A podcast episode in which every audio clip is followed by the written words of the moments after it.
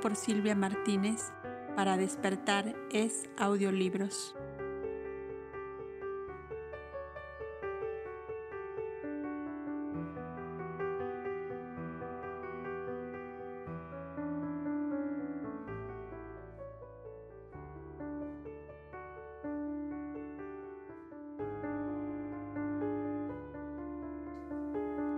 En Pasaelis. Al siguiente día, la pequeña caravana se ponía en marcha para pernoctar en Pasaelis, acercándose cada vez más a la ribera del Jordán, cuya proximidad se veía claro en la exuberante vegetación por entre la cual pasaban nuestros viajeros. El anciano Simónides y el príncipe Judá se adelantaban siempre a los demás cuando se acercaba al término de cada jornada. Al maestro no le pasaba desapercibido este detalle que relacionaba con lo que le había dicho el mártir Johanán en su prisión de la fortaleza de Pella. Mientras enseñaba en el Jordán, vinieron a verme tres amigos tuyos, el príncipe Judá, hijo de Itamar de la casa de Hur, el Hak Benfaki de Sirene y Simónides de Antioquía, para, ver, para averiguar si obran con justicia al pretender la liberación de Israel les aconsejé no rebelarse contra César, sino contra la dinastía de los Herodes.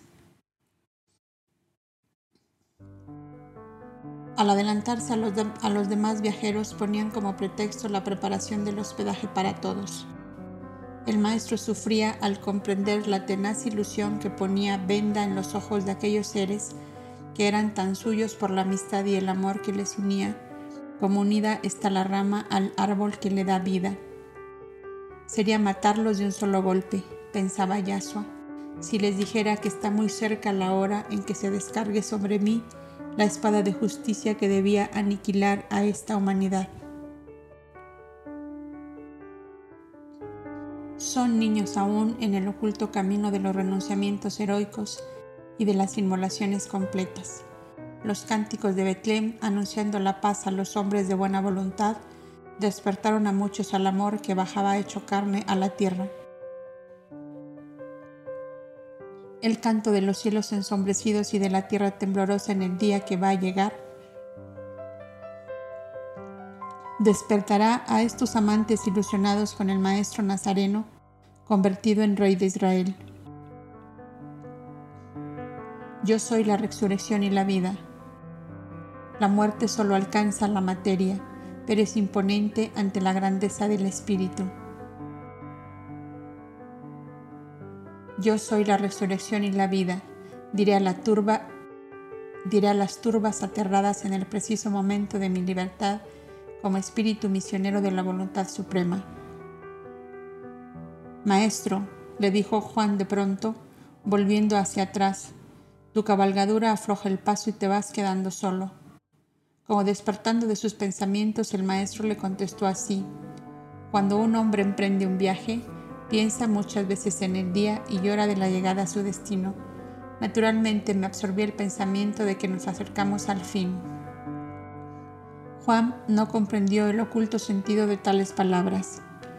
Oh, nuestra Galilea, maestro, nuestro lago, nuestros barquichuelos mecidos por las olas y nuestros huertos llenos de perfume de flores y cantos de pájaros. La Judea me sabe como un entierro y nuestra Galilea como unas bodas. La figura está bien, Juanillo, contemplaba contemplada desde tu punto de vista, le contestó sonriente el maestro. ¿Y de qué forma puedo mirarla? Un entierro significa la libertad de un espíritu, o sea, la resurrección y la vida, y unas bodas son la entrada a un bosquecillo donde no se sabe a ciencia cierta lo que se encontrará, si arroyuelos cristalinos o ciénagas turbas, turbias, si flores o zarzales, si avecillas canoras o serpientes venenosas. ¿No es esto la verdad? Cierto, maestro, y nunca lo había pensado así.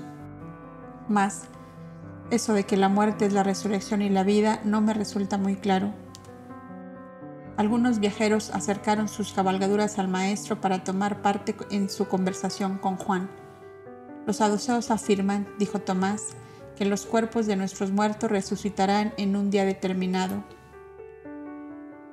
Cuando oís cantar al grillo, dijo el maestro, no sabéis precisar el punto de donde sale ni que anuncia su voz, sino una próxima lluvia o un sol de estío.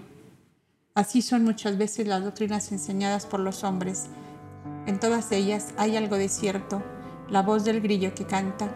La sabiduría está en encontrar toda la verdad que se esconde alrededor de una vocecita perdida entre el follaje de los campos. Dios, nuestro Padre y Dueño, es el único autor del espíritu y de la materia. Al uno le dio vida eterna y jamás puede perecer, ni disgregarse, ni disolverse. Su perfecta simplicidad excluye en absoluto toda disolución. A la otra le dio vida precaria, fugaz, efímera, fácil de destruir, de reducir a polvo. Las leyes divinas son invariables e inmutables como Dios mismo. Lo que pensó y ordenó desde toda la eternidad continúa de igual manera, aunque las humanidades tarden siglos y millares de siglos en ir comprendiendo las leyes divinas y los hombres se hinchan de soberbia por cada secretillo del Padre que alcanzan a descubrir en la infinidad de los tiempos, como si las manifestaciones múltiples de la energía eterna no hubiesen estado en permanente actividad desde que vive de sí mismo, el que no tuvo principio ni tendrá fin. Bien, pues, el filósofo judío Sadok, fundador de la escuela saducea, creyó haber descubierto los fundamentos del mundo cuando un lejano antepasado suyo le escribió en un pergamino la indicación del sitio preciso en que estaba oculto un antiquísimo documento que restablecía los derechos de su familia a las tierras asignadas por Josué a la tribu de Dan, a la cual pertenecía. Y la noticia resultó cierta. Luego su lejano antepasado, muerto dos siglos hacía, había resucitado de entre los muertos y vivía ¿Quién podía negar que vivía? Pensad unos momentos. El Supremo Hacedor no corrige sus obras porque todas ellas son perfectas. La materia destinada por él a perecer no torna a la vida si todo principio de vida le abandonó por completo. Los casos inusitados de retorno a la vida deben explicarse por una reanudación de las funciones orgánicas en cuerpos donde aún no fueron aniquilados por completo los principios vitales. Lo que le ocurrió al filósofo Sadoc le ocurrió en distintas formas a los filósofos griegos, Sócrates y Platón, a Misraín y Menes, egipcios, a Confucio y Lao Tse, chinos, a Zoroastro el persa. La vuelta del alma humana a su verdadera existencia de libertad, de luz y de amor es la única y real resurrección que se obra en todos los seres cuando se producido cuando se ha producido la muerte o aniquilamiento completo de la materia, cesación absoluta de la vida orgánica, destrucción completa de todo principio de vida. Yo soy la resurrección y la vida, os dirán los cielos y la tierra en todos los tonos, en la hora precisa en que mi espíritu abandone esta materia que llevo conmigo. Y en verdad os digo, que al alborear el día tercero de la libertad de mi espíritu, me veréis y escucharéis y escucharéis mi voz como ahora Consumado el gran holocausto, veréis mi entrada triunfal como Hijo de Dios en el reino de su Padre. La muerte es por la liberación, morir es vivir. No tengáis pues horror a la muerte, que es la gran amiga del alma. Sintiendo estoy vuestros pensamientos de rechazo y de duda a este respecto, porque el instinto de propia conservación, puesto por Dios, como oculta fuerza en todo ser que vive, os impulsa a esquivar el peligro. Mas yo os digo que cuando el espíritu ha despertado plenamente la realidad de su vida eterna, aparece en él una fuerza superior al instinto que le lleva a obrar de acuerdo con ella sin que le detenga en su impetuosa carrera ningún peligro de muerte que se ponga en su paso. ¿Qué son los apóstoles? ¿Qué son los mártires y los héroes? consagrados voluntariamente a un ideal superior, acallan todas las voces de la materia y no oyen más que al Espíritu, buscador eterno de su perfección mediante el renunciamiento y el sacrificio en beneficio de sus semejantes. Hijo mío, dijo de pronto Miriam, que con el tío Jaime y las demás mujeres seguían de cerca al maestro. En este remanso sombreado de hermosos árboles podíamos detenernos a tomar un refrigerio Parecería que hablar de la muerte te alimenta como el pan. Tienes razón, madre, le contestó Yasua, que detuvo su cabalgadura y saltó a tierra. La ayudó a bajar y extendiendo sobre el césped los, los pellones y mandiles la hizo sentar y a él a su lado para resarcirla del olvido en que la había tenido desde la salida de Jericó. Ahora toca el, turno a las doncellas, dijo la anciana Salomé, a quien Zebedeo acababa de sentar junto a Miriam. ¡Ay de mí! exclamaba Elida, dejándose caer sobre el césped. Galilea huye delante de nosotros y no llegamos nunca. Pobre Elida, dijo junto a ella María de Magdalo, siguiéndome te impusiste este sacrificio demasiado grande para tus años. El sacrificio es la prueba del amor verdadero, dijo el maestro, mientras ofrecía a su madre una cesta con pastelillos y hermosos dátiles de Betania. Oh mi héroe, exclamó Miriam mirando con infinita ternura a Yasua, siempre pensando en el sacrificio y la inmolación. ¿Cuándo pensarás en tu dicha y la de los tuyos? Ahora mismo, madre mía, estoy pensando en tu dicha y en la mía, que es a la vez la de todos estos buenos compañeros que nos rodean. ¿No es la dicha la frescura de este remanso en cuya tersa superficie se reflejan los cielos? ¿No es la dicha este alimento ganado con el sudor de la frente o extraído de los frutos de la tierra, sembrados o recogidos por nuestras manos? Nada de esto he sembrado ni recogido yo, dijo con tristeza la castellana de, Magdalo, indicando la cesta de delicados manjares preparada por Élida su vieja aya. Pero es muy tuyo, mi niña, díjole ésta prontamente. Con tu dinero lo he comprado yo misma en el mercado de Jericó. Ciertamente, buena mujer, le dijo el maestro, pero María quisiera conocer la dicha a que acabo de aludir, o sea, alimentarse del propio esfuerzo. La fiel mujer se estrechó más a la joven, como si sintiera la necesidad de protegerla de ese nuevo modo de mirar las cosas de la vida a que se veía inclinada. Ella, Debe alimentarse de lo que su padre ganó honradamente para ella, dijo sacando de la cesta y ofreciéndolo a todos, trozos de aves, cabrito asado al horno, tortas de almendras y pastelillos de nueces, vinos exquisitos y frutas escogidas. Paréceme que tú eres la madre de todos, dijo la castellana mirando con ternura a Miriam, que también la miraba compadecida de su tristeza. Nunca conocí la ternura de una madre haz tú como si lo fueras y dame la porción que debo tomar. ¿No eres en verdad la madre de todos? La mirada serena del maestro se fijó en ambas mujeres y comprendió en ese instante el amor que iba de la una a la otra como una corriente sutil de íntima simpatía y afinidad, y era el amor hacia él que las ataba a las dos con una fuerte cadena. Nutrir los cuerpos mientras las almas se aman es celestial comida, dijo el maestro. Dame, madre de los manjares de María, que también quiero comer lo que no he sembrado ni recogido. Ha tenido ella una feliz idea. Ahora sé que soy la madre de todos y en verdad que es hermoso serlo. Y la dulce mujer del amor y del silencio comenzó a repartir los manjares entre todos los presentes. Al caer de la tarde llegaban a Pasaelis, donde no ocurrió nada extraordinario a no ser por la curación de algunos enfermos en la Plaza de las Caravanas.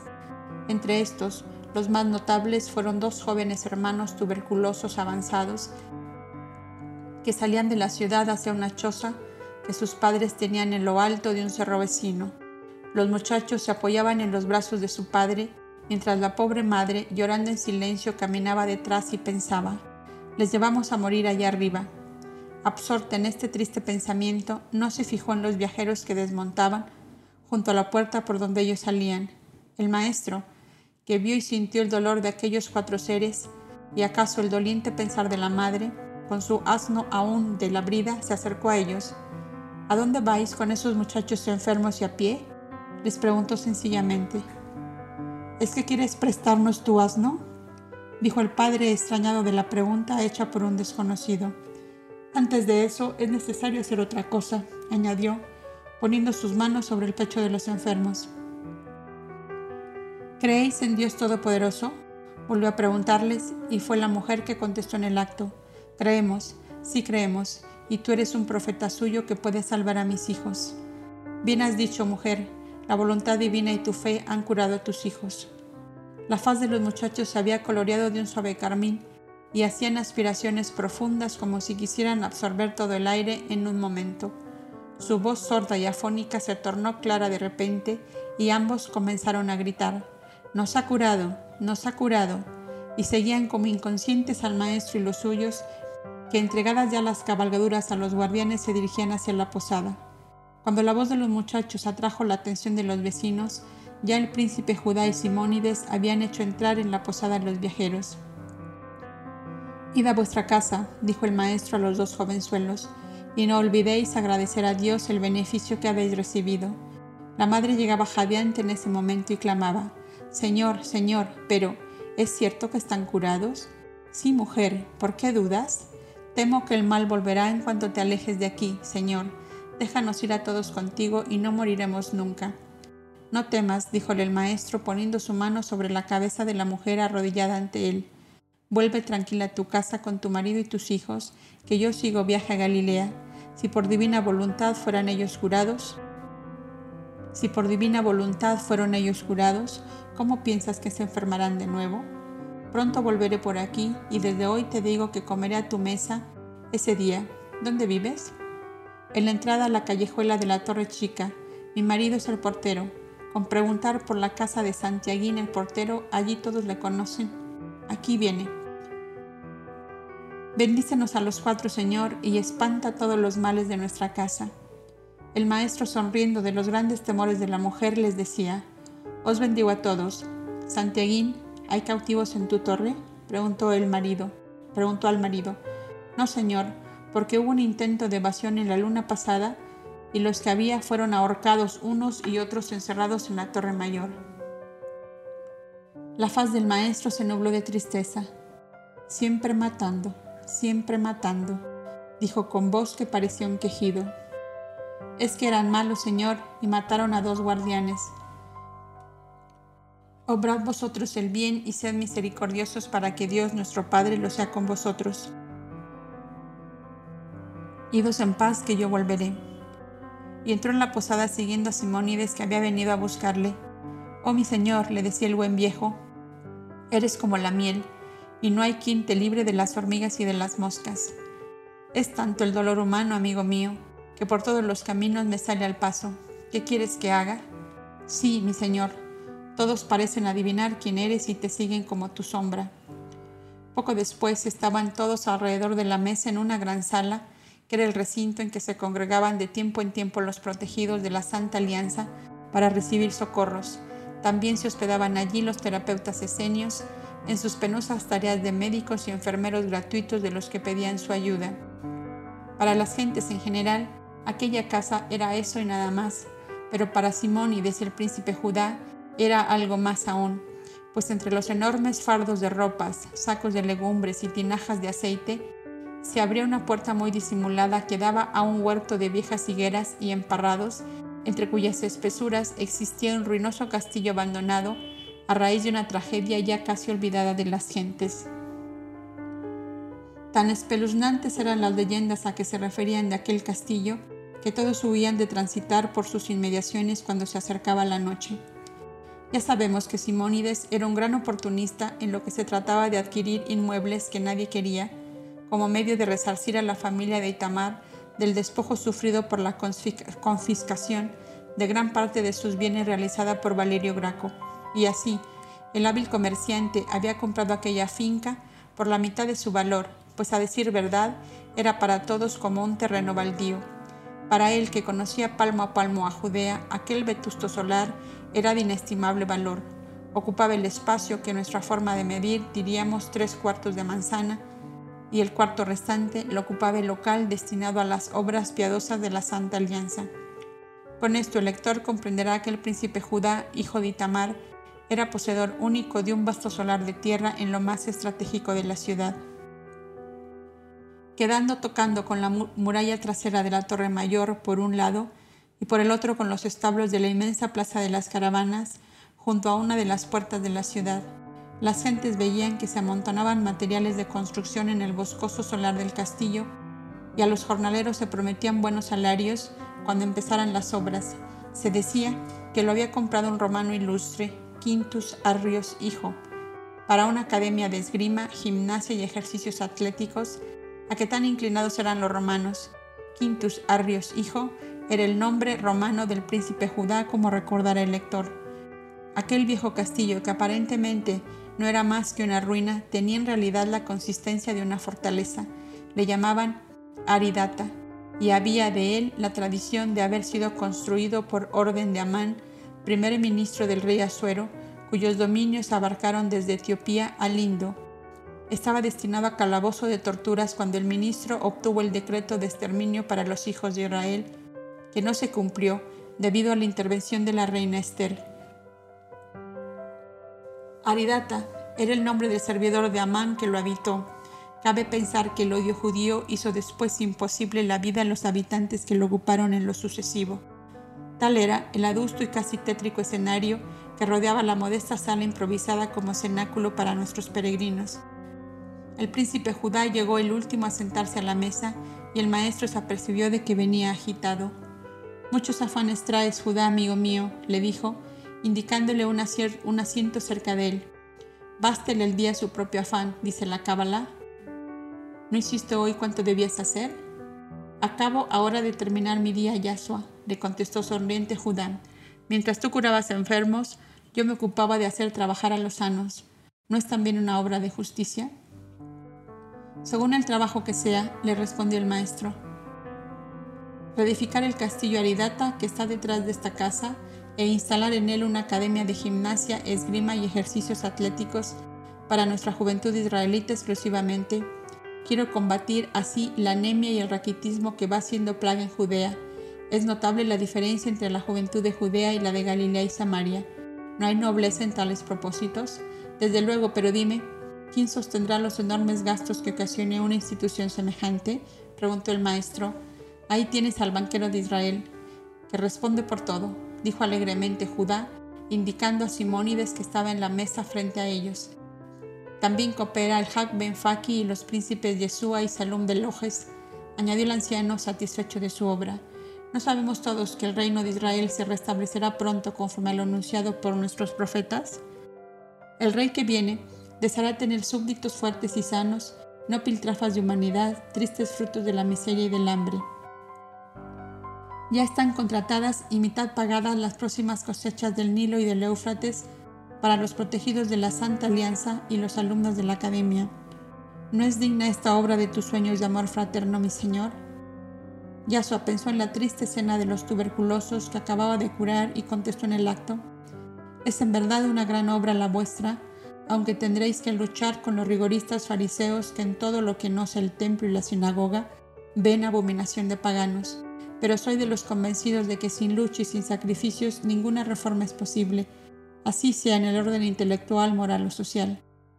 Mañana comienza un centenar de obreros la reconstrucción del castillo que ya no se llamará Aridata, nombre de infamia para Israel, añadió el príncipe Judá, sino Turris, Turris Davídica, para que no le suene mal la lengua al procurador romano y a la vez le sea grato a nuestros compatriotas. Maestro, dijo Mateo, si el rey David y todos nuestros ilustres antepasados viven en el seno de Abraham, según la frase habitual, verán esta obra que quiere realizar el príncipe Judá y en general todas las obras que se hacen en el que fue su país. El seno de Abraham, contestó Yahshua, es nombre alegórico dado a la región del plano espiritual, habitada por las almas de los justos. Y como los justos viven en la claridad divina, no solamente perciben y conocen las obras buenas que hacen los encarnados, sino que cooperan invisiblemente en ellas. Están equivocados los que piensan que en las moradas del reino de Dios no hay más que la estática contemplación de la divinidad. ¿Qué hay pues, a más de eso, si se puede saber? preguntó el príncipe Judá. Tengo vivo interés de saber si nuestros grandes hombres del pasado aprobarán o no nuestras actuales obras benéficas en favor de Israel. Ya lo he dicho, las aprobarán y cooperarán en ellas, como es abajo es arriba, dice uno de los antiguos principios de la enseñanza secreta, lo cual quiere decir que en las infinitas moradas que tiene el Padre para corregir o premiar a sus hijos, se realizan obras y trabajos semejantes a los del plano físico y siempre con los fines de aprendizaje, de cultivo y perfeccionamiento de las almas. Hay maestros y discípulos para los cuales hay aulas de una graduación infinita de conocimientos según la ciencia o el arte que cada espíritu quiere cultivar en sí mismo. De aquellas moradas de luz y de eterno progreso traen sus geniales inspiraciones los músicos, los poetas, los pintores. De allí traen sus conocimientos siderales los que se dedican con incansable afán a seguir desde la Tierra la ruta de las estrellas, sus dimensiones, las enormes distancias que las separan. La alquimia, la astrología y el cálculo en que han descollado tanto los caldeos y los egipcios, de las eternas moradas del Padre las trajeron para beneficio de la humanidad terrestre. Y si de las artes y de las ciencias pasamos a lo espiritual y moral, la amplitud de las actividades llega casi a lo inverosímil.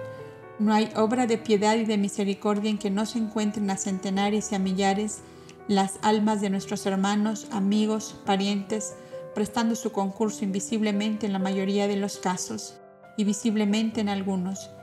¿Qué otra cosa significan las apariciones de ángeles que refiere la Sagrada Escritura a Abraham, a Jacob, a Moisés y aún a Adamú y Evana en los orígenes de la civilización adámica? Son la manifestación de las grandes actividades de las almas de los justos en beneficio de sus hermanos encarnados en los planos físicos.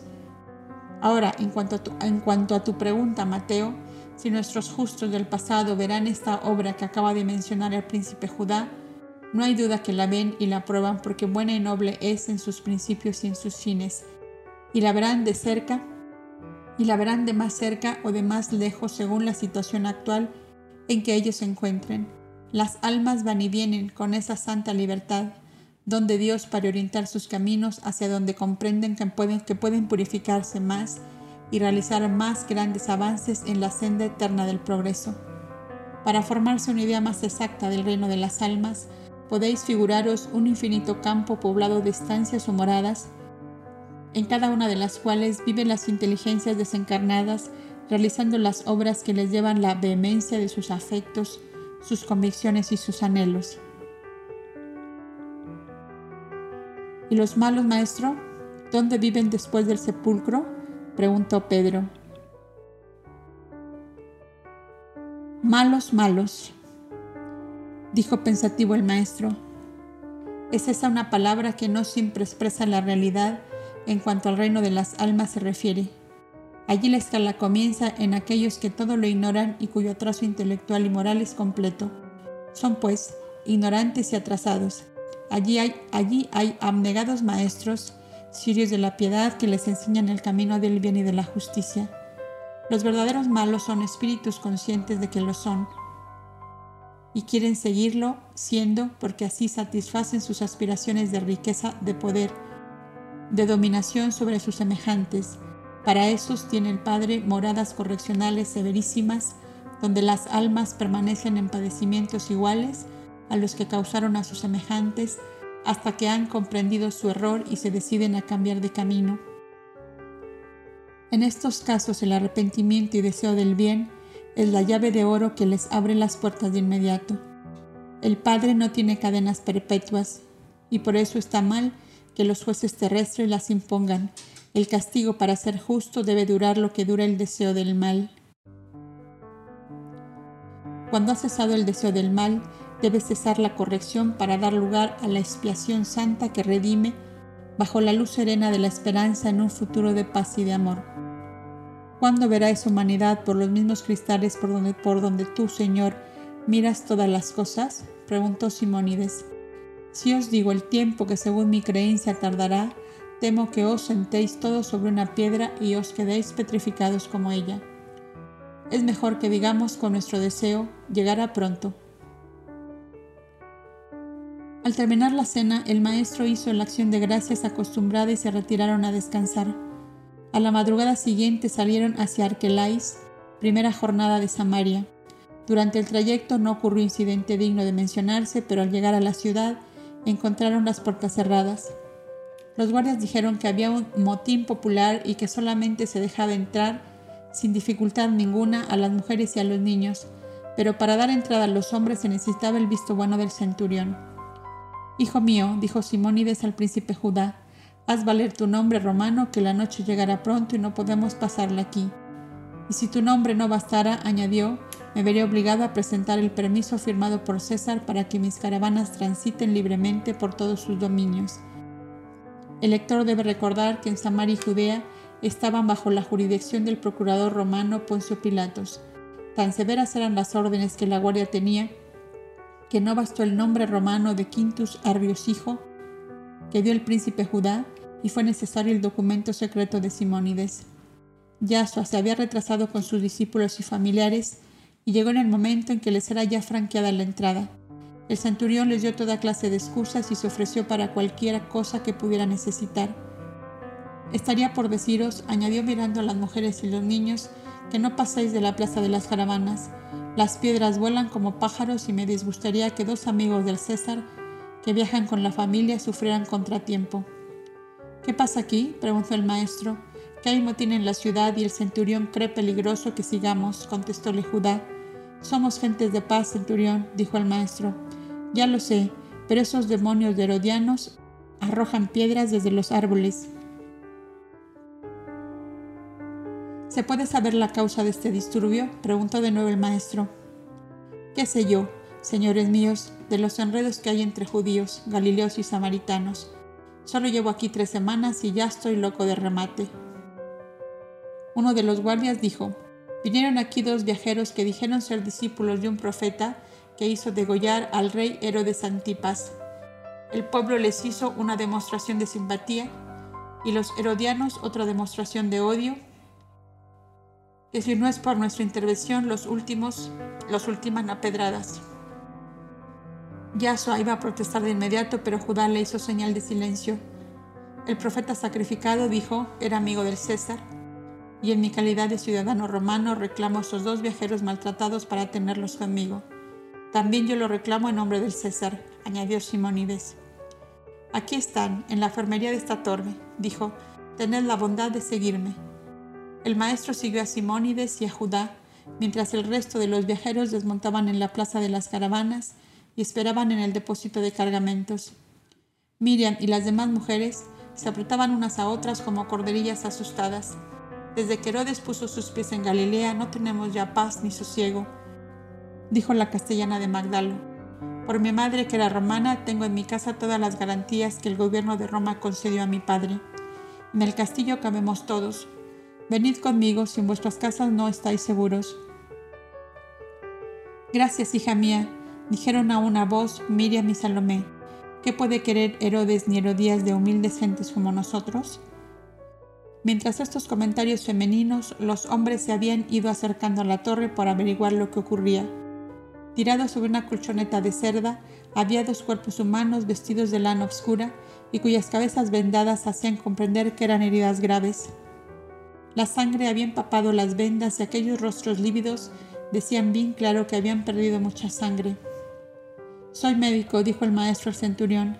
Mandad que me traigan agua, vino y aceite. Se arrodilló junto a ellos y vio que ambos respiraban y que la pulsación, aunque débil, se dejaba sentir en su ritmo normal. El príncipe Judá y Simónides, que se habían presentado con derecho sobre los heridos, pidieron camillas y escolta para llevarles a la posada, anticipando que pagarían lo que fuera necesario. Mientras todo este preparativo, el maestro con sus doce rodeaban a los heridos mientras les quitaban las sangrientas vendas.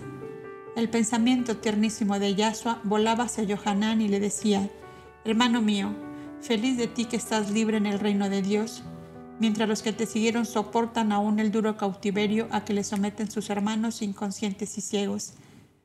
Mira tus dos pajarillos heridos solo por ser discípulos tuyos. Ambos jóvenes se incorporaron como movidos por una corriente poderosa y mirando hacia un rincón de la sala decían, Ya viene, ya viene por nosotros. Aún no es la hora, les dijo la voz dulcísima de Yahshua, que también había percibido la aparición radiante del profeta mártir, extendiendo sus manos llenas de bendiciones sobre el grupo de seres que había dejado como herederos y continuadores de su obra de precursor del Verbo de Dios. Aquellas dos grandes almas, el Cristo y su precursor, habían venido a la tierra unidos por una indestructible alianza que la muerte de uno era muy poca cosa para romper. De antemano, habían aceptado ambos su inmolación en beneficio de la humanidad. La presencia divina se hizo sentir de todos en aquellos momentos. Si bien solo el maestro y los dos heridos percibieron la radiante aparición de Johanan, cuando el credo llegó trayendo lo que se le había pedido para la curación, las salidas estaban cerradas y solo se percibió un dolor, un color rosado subido en el sitio en que estuvieron.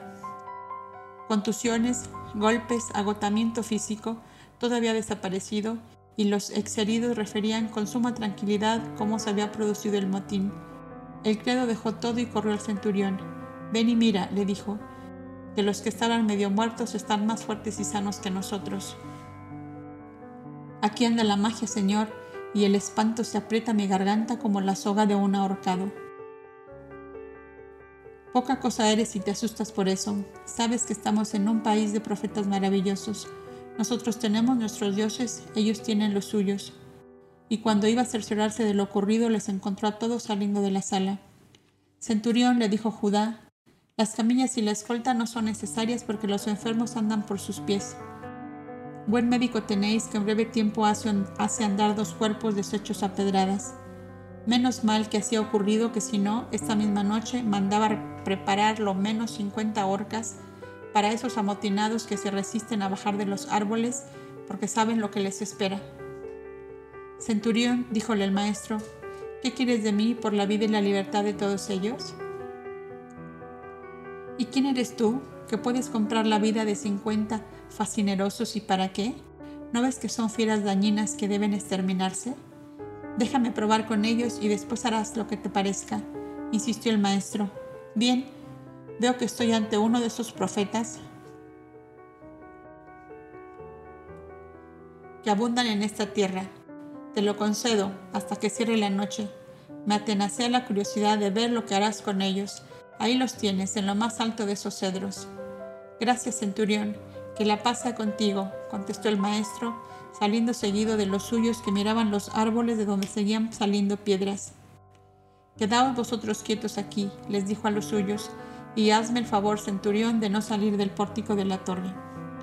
Se encaminó solo hacia el grupo de árboles ubicados alrededor de un estanque de mármol. En la penumbra del atardecer, la silueta blanca del maestro se destacaba con nitidez de la sombra proyectada por los árboles y el oscuro verdor de la hierba que tapizaba el suelo. Todas las, miradas, todas las miradas estaban fijas en él. Bajados ruego, amigos míos, dijo a los rebeldes, cuyas cabezas asomaban curiosas al ver aquel hombre joven y hermoso que se acercaba desarmado a parlamentar con ellos. Se rinde el romano, ¿eh? Y se escuda tras el rabí porque tiene miedo, dijo en alta voz uno de ellos. Es el profeta nazareno que cura a los enfermos en el lago, añadió otro. De seguro que ha pedido nuestro indulto. Justamente, contestóle el maestro, lo he pedido y lo he conseguido a condición de que abandonéis vuestra actitud agresiva y salgáis de la jurisdicción del procurador romano. De lo contrario, esta misma noche se levantarán las horcas para vosotros. ¿Sois herodianos? Idos con él y dejad en paz a las gentes. ¿Quién os asegura que no es esto un lazo de esos lobos romanos para cazarnos como moscas? Dijo el primero que había hablado. Mira, profeta, que tú eres bueno como el pan, no lo dudamos, pero detrás de ti está la guarnición de la torre. No bajamos. A la medianoche habremos resuelto el problema. El maestro guardó silencio y no habían pasado dos minutos cuando los 53 hombres cayeron como pesados fardos que un poderoso vendaval hubiese tirado a tierra. Ni uno de ellos se movía. Desobedecieron al profeta y los ha matado, gritó un soldado echando a correr seguido de toda la guarnición. Los compañeros del maestro corrieron también y gentes que transitaban por la plaza de la torre se detenían a contemplar el inusitado espectáculo.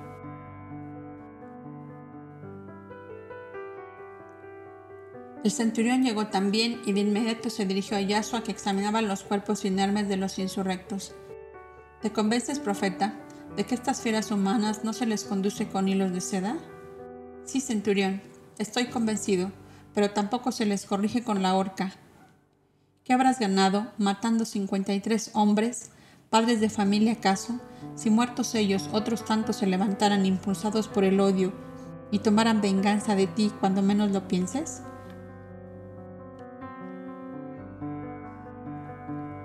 Ya ves lo que son ahora, un inerme montón de carne y huesos que puedes destrozar como quieras.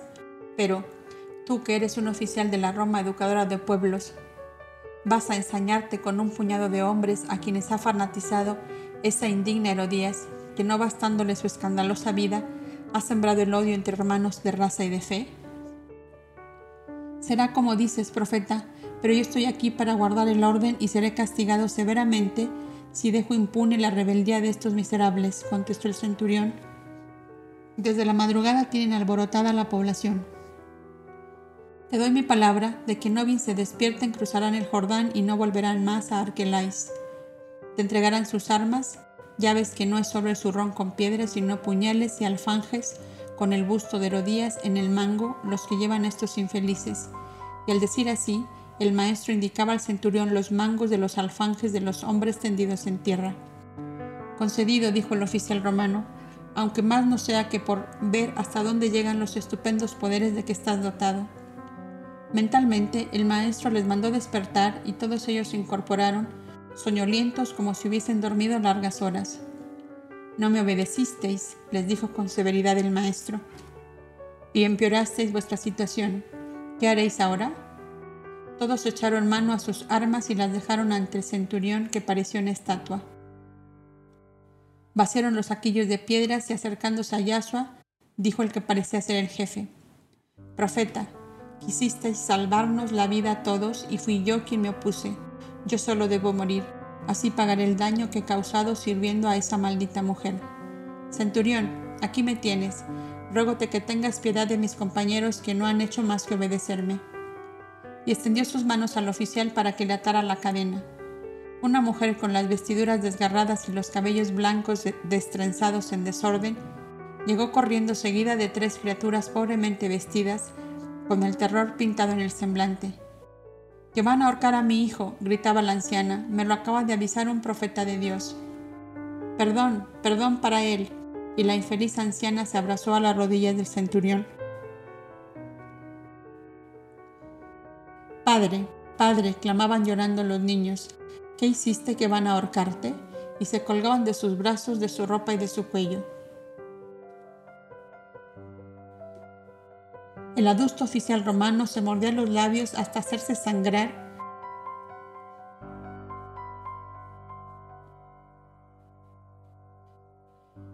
y se clavaban las uñas en sus manos fuertemente cerradas. El maestro le seguía mirando con inmensa ternura, irradiando sobre él toda la piedad de su corazón. Los soldados de la guarnición volvían a algunos la espalda porque aquella escena les hacía daño. También tenían madre anciana e hijos pequeños.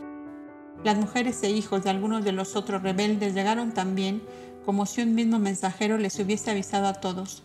La escena de dolor y de llanto que allí se produjo la adivinará el lector porque es difícil pintarla conforme a la realidad. El maestro se acercó al oficial y le preguntó, ¿mandarás levantar esta noche las orcas? No, profeta, porque tú te has interpuesto entre la muerte y ellos. Y si eres poderoso para salvarles la vida a ellos, lo serás también para detener el castigo que yo merezco por esta debilidad. Descuida, que cuando Dios mi Padre hace las cosas, las hace perfectas. El príncipe Judá se acercó al centurión y le dijo, si has oído hablar de la gloria conquistada para Roma por el dumbiro Quintus Arrios, yo que soy su hijo, te hago donación de un solar de tierra o de un buque mercante, según que quieras trabajar en la tierra o en el mar, por si este hecho te induce a renunciar tu cargo y emanciparte de la vida militar. Gracias, amigo, dijo el centurión emocionado en extremo. En verdad esta vida de la espada y el látigo no está hecha para mí te acepto la donación que la pagaré con mi trabajo algún día. Todo está pagado con la acción que acabas de hacer, le contestó el príncipe Judá. Simónides y yo quedamos en Arquelais por doce días y daremos forma legal a nuestro pacto. El centurión dijo a los autores del motín, Haced por salir esta misma noche fuera de los muros de la ciudad, tomadles una seña, dijo a los guardianes, y dejadles paso libre hasta el primer albor. Lo que hice hoy, ¿acaso no podré hacerlo mañana? Idos en paz, les dijo el maestro, y recordad siempre este día en que Dios, nuestro Padre, tuvo piedad de vosotros y os concedió la libertad y la vida para que viváis conforme su ley. Aquellos hombres comenzaron a dispersarse con sus familias y se perdían en las callejas ya sumidas en las primeras sombras del anochecer. El maestro les seguía hasta perderles de vista. De pronto, vio que dos jovenzuelos volvían apresuradamente.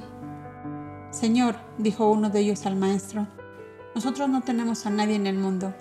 Este es huérfano y solo, y yo también. La necesidad nos hizo unirnos a la banda de Herodías, pero queremos trabajar libres de ella.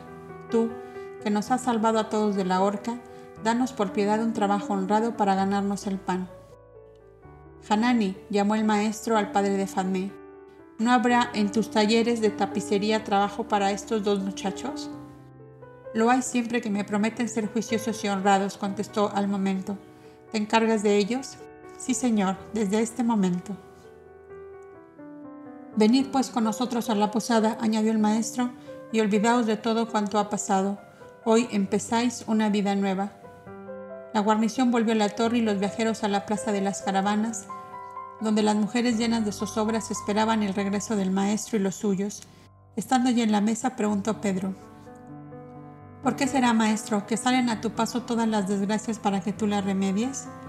No tan solo a mí, Pedro, sino a todos los hombres se presentan las oportunidades de hacer el bien, pero no todos las tomamos en cuenta. En la mayoría de los casos decimos egoístamente, ¿qué tengo yo que mezclarme en lo que no me incumbe? Que se, arregle, cada cual con lo suyo y haga según su parecer. Y eso no es cumplir con la ley divina del amor fraterno.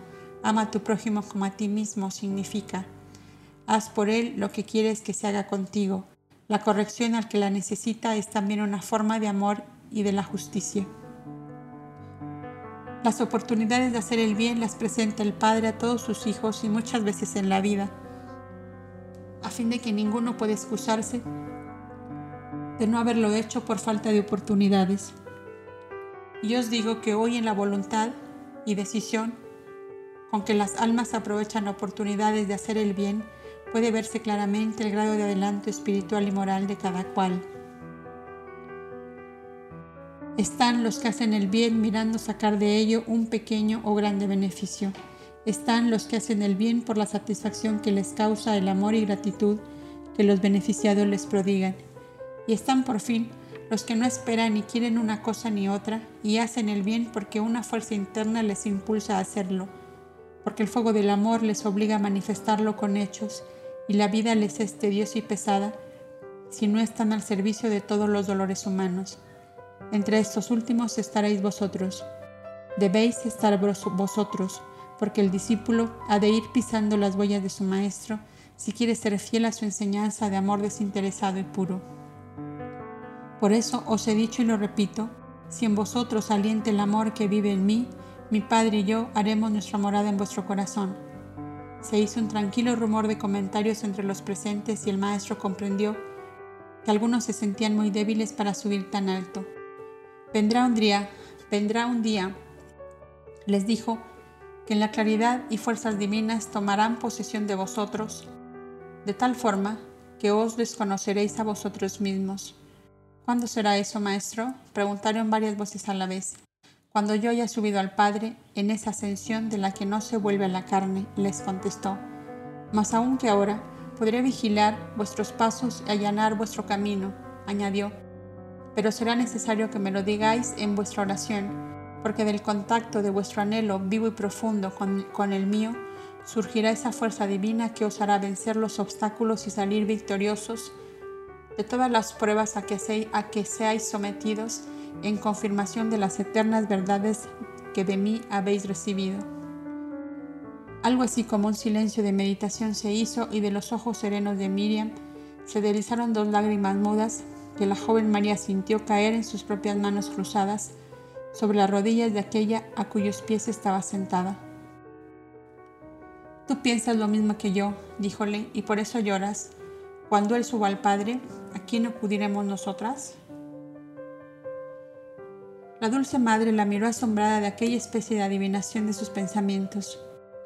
Guardemos todo esto en nuestro corazón, hija mía, y que la voluntad de Dios sea cumplida en nosotros, le contestó levantándose, pues que todos se retiraban a descansar. Cuando el, sol cuando el sol del nuevo día se levantaba en el horizonte, nuestros viajeros continuaban el viaje a Septópolis, donde la pequeña caravana se dividió en dos, los que debían, debían ir a Nazaret, Naín y Canaán, y los que torciendo la derecha tomarían el camino al lago de Tiberíades. El joven Felipe quedó en la aldea de Betzán. Estaban por fin en tierra natal, la pintoresca Galilea, donde les parecían más suaves las brisas, más azul el cielo y más perfumadas las flores. El maestro y sus doce con la familia de Zebedeo, Hanani y las mujeres del castillo de Magdalo tomaron el camino de Tiberíades, prometiéndose encontrarse de nuevo con Miriam y el tío Jaime en la siguiente luna, en la siguiente luna llena en el monte Tabor, época en la cual había promoción de grados después de tres días de silencio y oración.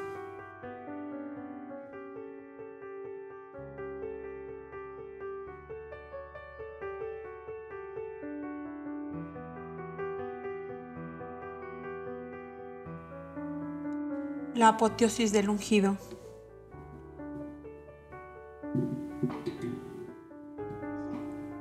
Hemos llegado, lector amigo, a la parte final de nuestro relato sobre la vida excelsa de Yahshua de Nazaret, encarnación del Verbo Divino en la tierra. Entramos en un campo de oro y zafir, resplandeciente de manifestaciones supranormales, donde la grandeza de Dios parece desbordarse sobre la personalidad augusta del Cristo encarnado. Faltan solo ocho lunas para su entrada triunfal en el reino de su Padre y su alma siente cada vez con mayor intensidad el ansia suprema de la divina unión.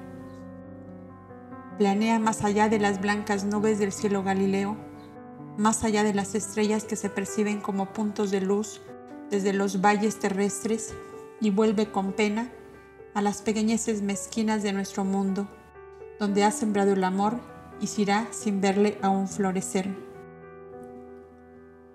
Sabe que muy pronto dejará todo esto y su corazón se desborda en amor sobre todos aquellos que le rodean y que algo llegaron a comprenderle sobre aquellos que amó y le amaron, cuanto puede amar la débil criatura terrestre, y trae a la memoria sus nombres, sus vinculaciones con ellos, sus lejanas rutas pasadas y el oscuro enigma de lo porvenir. Dos corrientes poderosas de amor le atraen con fuerza irresistible. Sus elevadas alianzas espirituales que dejó en las radiantes moradas de los cielos superiores para bajar a la tierra y sus afectos terrestres profundos que llenaban de emociones tiernísimas a su corazón de hombre. Y sus discípulos y amigos le veían pensativo, sentado, sentado a la vera del mar de Galilea o sobre una barca mecida por las olas, mientras su mirada se perdía a lo lejos como una luz que se difunde por la inmensidad.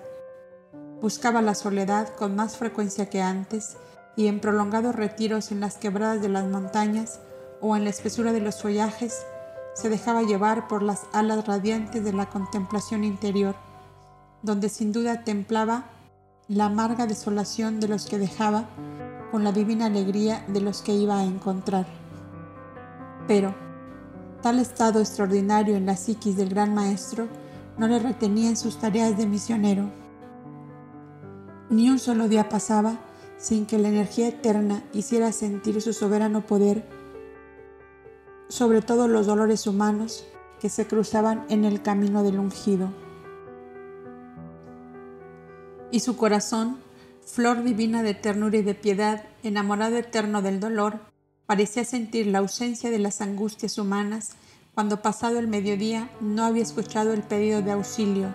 Señor, sálvame. Y entonces pedía a sus amigos de la intimidad que la acompañasen a orar para que el Padre, piedad y misericordia infinitas, hiciera sentir a todos los doloridos de la tierra el alivio, el consuelo y la esperanza, mientras estaba en la materia el que había venido para salvarles. Algunos de sus amigos íntimos confiaron a otros o vaciaron en pergaminos los conmovedores relatos de esta epopeya final del alma del Cristo en íntima unión con la divinidad. Hemos llenado de páginas y páginas relatando día a día la vida del Cristo en relación con la humanidad que estuvo en contacto con Él. Encantador como niño en la ternura íntima del hogar y la familia, afable y dócil en su adolescencia, iluminada ya con fúlgidos chispazos de su inteligencia superior, nimbado con un aura de amor y de piedad, de ansias supremas de sabiduría en su juventud de apóstol, que se inicia, y la culminación de su grandeza como enviado divino en su edad viril, todo ello en relación con lo que tuvieron, con los que tuvieron la dicha de conocerle, ya fueran de altas posiciones, como de la turbamulta que lloró junto a él sus dolores, que le pidió salud, vida, pan y lumbre para acallar los gritos de su miseria. Hemos visto, pues, al Cristo entre los hombres lo bastante para comprender que nadie como Él supo hacer suyo los dolores de sus semejantes que nadie como Él supo tocar sin herir las íntimas fibras del corazón humano. Lacerado por toda suerte de desesperaciones y de angustias, que nadie como Él tuvo la suave y delicada tolerancia para aquellos cuyo despertar a la verdad divina no había sonado aún en los eternos designios.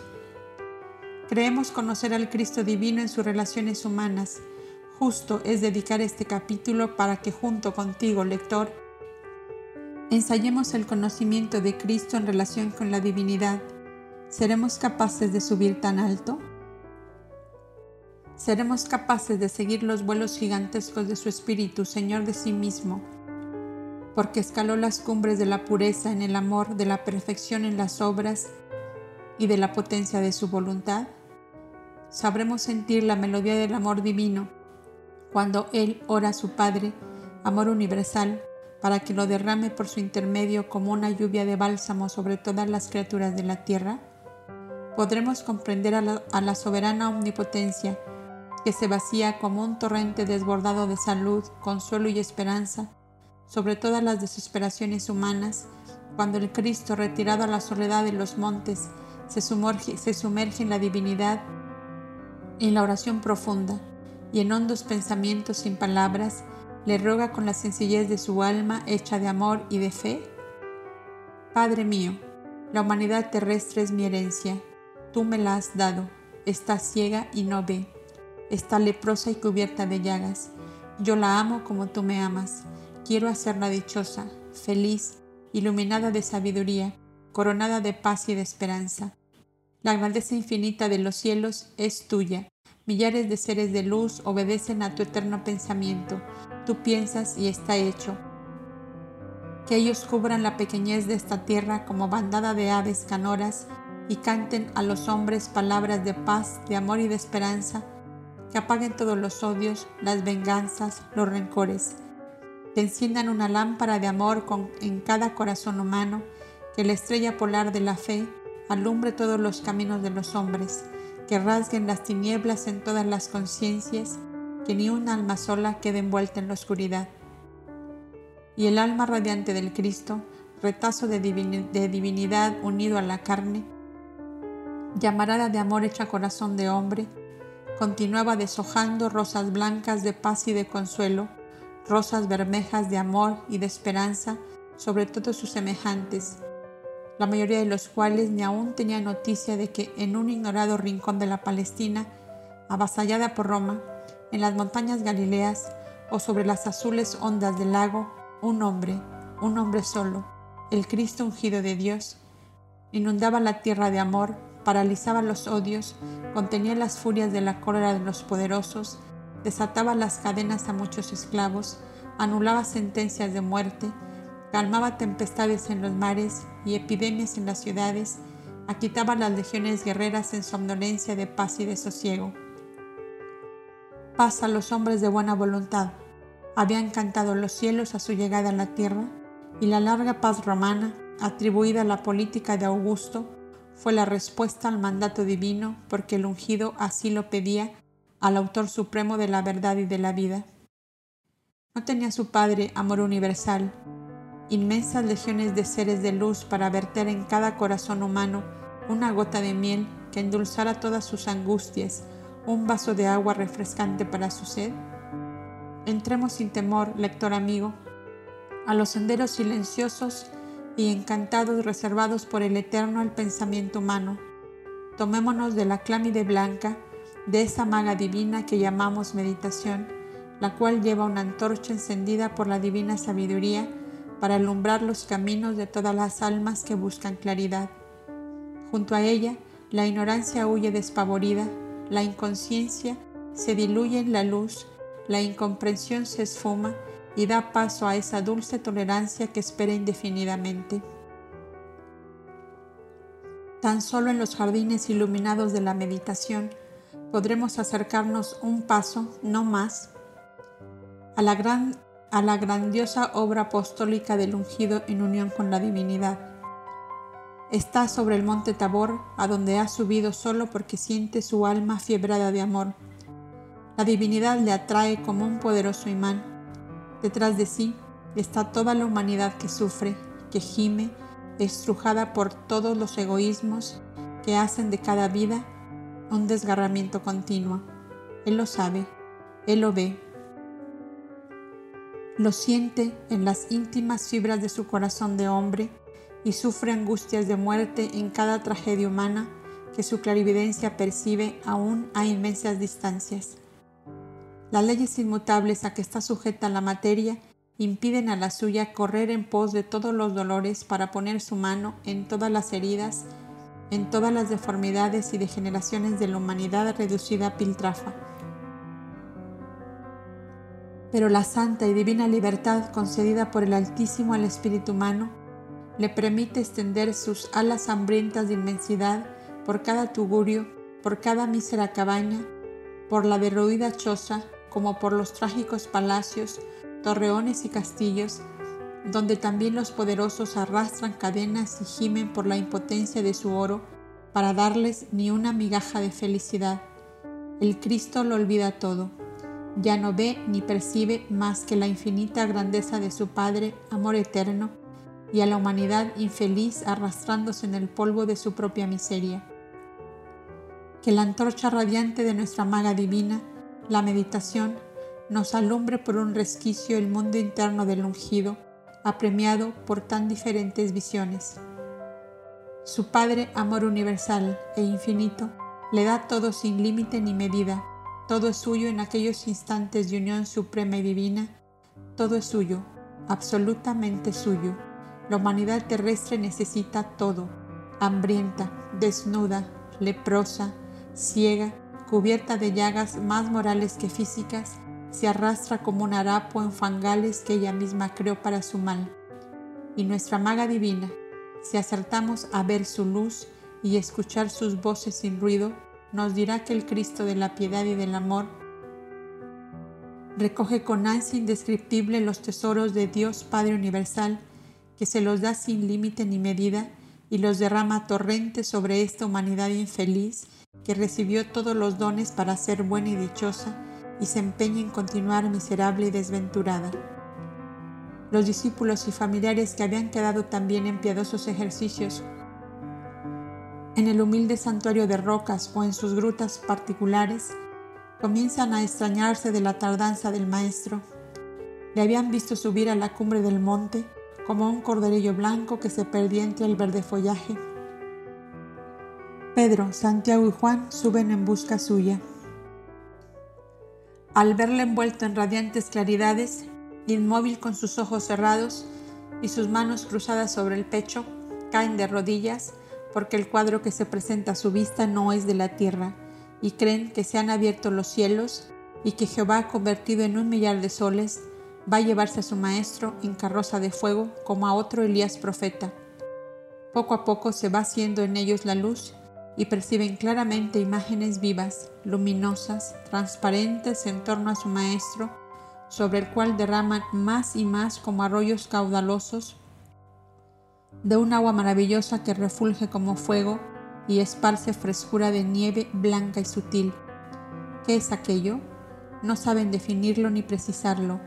Una inefable dicha los inunda, les absorbe los sentidos, la vida, les paraliza todos los movimientos y caen en el suave letargo estático que es como un retazo de cielo abierto sobre la tierra. Abismados ante aquel mar de luz, que es como una inundación de ternuras infinitas, murmuran palabras incoherentes, sollozan, ríen, tienden sus brazos hacia su maestro, al cual ven como un astro soberano estuviera suspendido entre el cielo y la tierra. Qué excelso, qué grande aparece ante ellos el Hijo del Dios vivo, anunciado por los profetas tantos siglos atrás, y al cual ven ahora en todo su esplendor y a pocos pasos de ellos. La visión se esfuma lentamente en las últimas claridades de la tarde que muere, y el Maestro se acerca a ellos para sacarles de su estupor. Les ruega, les ruega guardar silencio respecto a la radiante manifestación espiritual que han presenciado, y bajan los cuatro en ese silencioso recogimiento que embarga al espíritu cuando ha percibido por un momento la infinita dulzura de, de Dios amor. El Maestro en silencio entra al santuario de rocas, iluminado por temblorosos cirios, donde los solitarios que fueron sus maestros de la primera juventud, muy ancianos ya, cantaban el Salmo 146, cuyas férvidas notas de adoración al Dios de la piedad y la misericordia enternecieron a lo sumo las almas de los tres discípulos favorecidos con la esplendente visión, y sin saber cómo ni por qué, se abrazaron estrechamente y rompieron a llorar a grandes sollozos. Mas nadie se asombró de esto, pues era común que emociones tiernísimas durante el canto solemne de los, de los salmos arrancaran sollozos y lágrimas a los más sensitivos. La castellana de Magdalo y sus compañeras se iniciaron esa tarde en el grado primero de la fraternidad de Senia, y dejadas todas las galas con que la costumbre griega adornaba a las mujeres, se cubrían con el manto blanco de las doncellas esenias, lo cual parecíales que más les acercaba al hombre justo que irradiaba santidad de toda su persona. Era costumbre que en tal ceremonia, llena de tierna sencillez, las doncellas fueran presentadas ante los ancianos maestros por una viuda respetable y de reconocida virtud, a la que llamaban madrina, derivado de madre, y fue Miriam la elegida en este caso. El maestro de los maestros estaba sentado entre los ancianos porque complacía el deseo de ellos de que fuera él quien velara las cabezas de las doncellas y les hiciera sacar a la suerte la cedulilla con el consejo de la sabiduría que debió orientar aquellas almas hasta el final de la vida.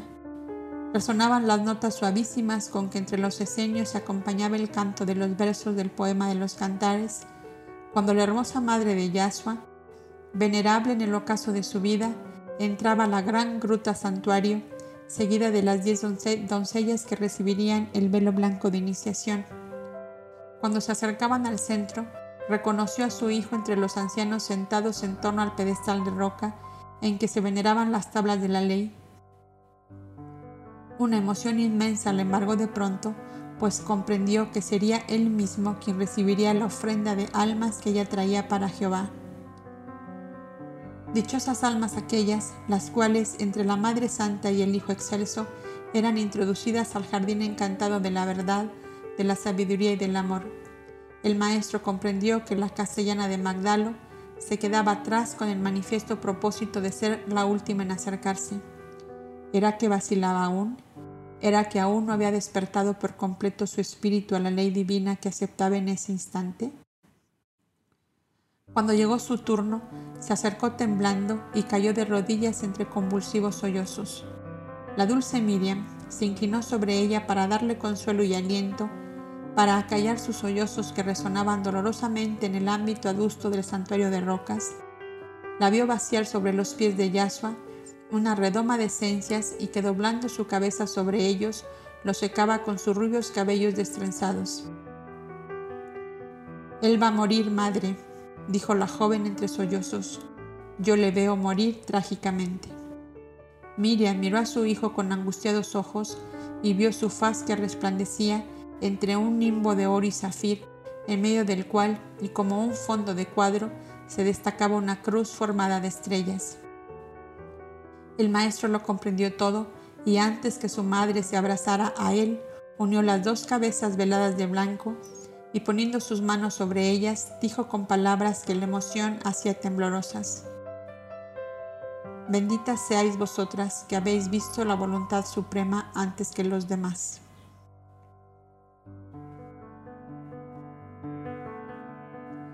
El augurio tremendo comenzó a flotar desde entonces en el santuario escenio del monte Tabor y voló de allí a las cumbres nevadas del monte Hermón y al monte Carmelo en la orilla del Mediterráneo, el monte Bad en Samaria, el monte Cuarantana a orillas del Mar Muerto y a las alturas inaccesibles de los montes de Moab.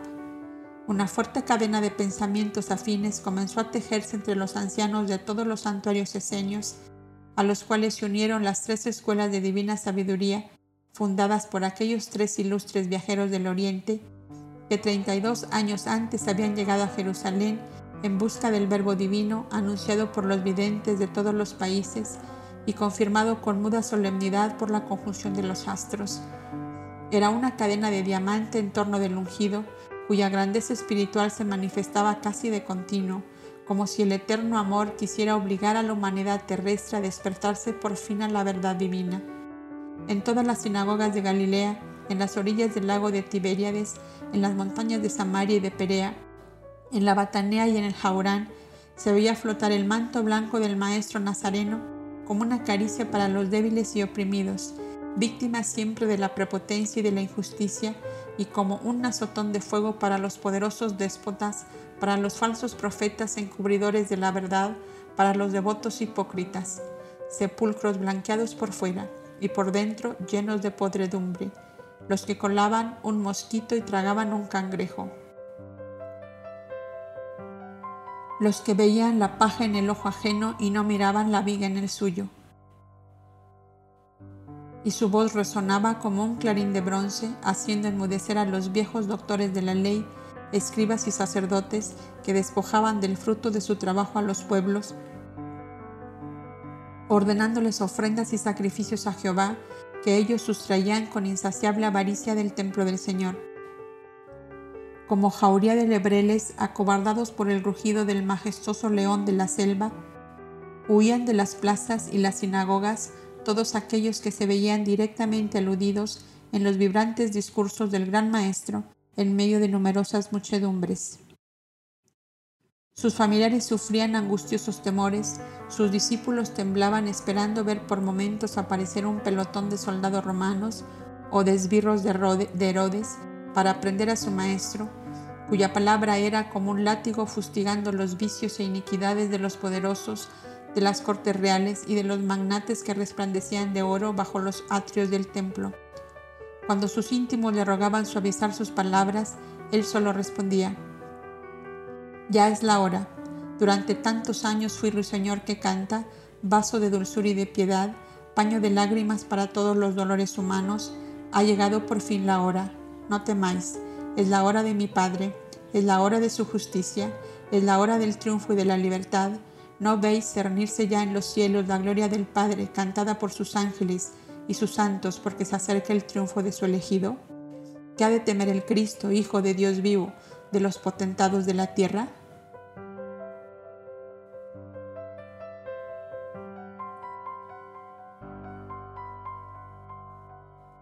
Al oírle así, todos sus amigos, discípulos y familiares cobraban aliento y se llenaban de entusiasmo y de gozo, interpretando sus palabras en el sentido de que pronto lo verían proclamado como rey más poderoso que David y Salomón.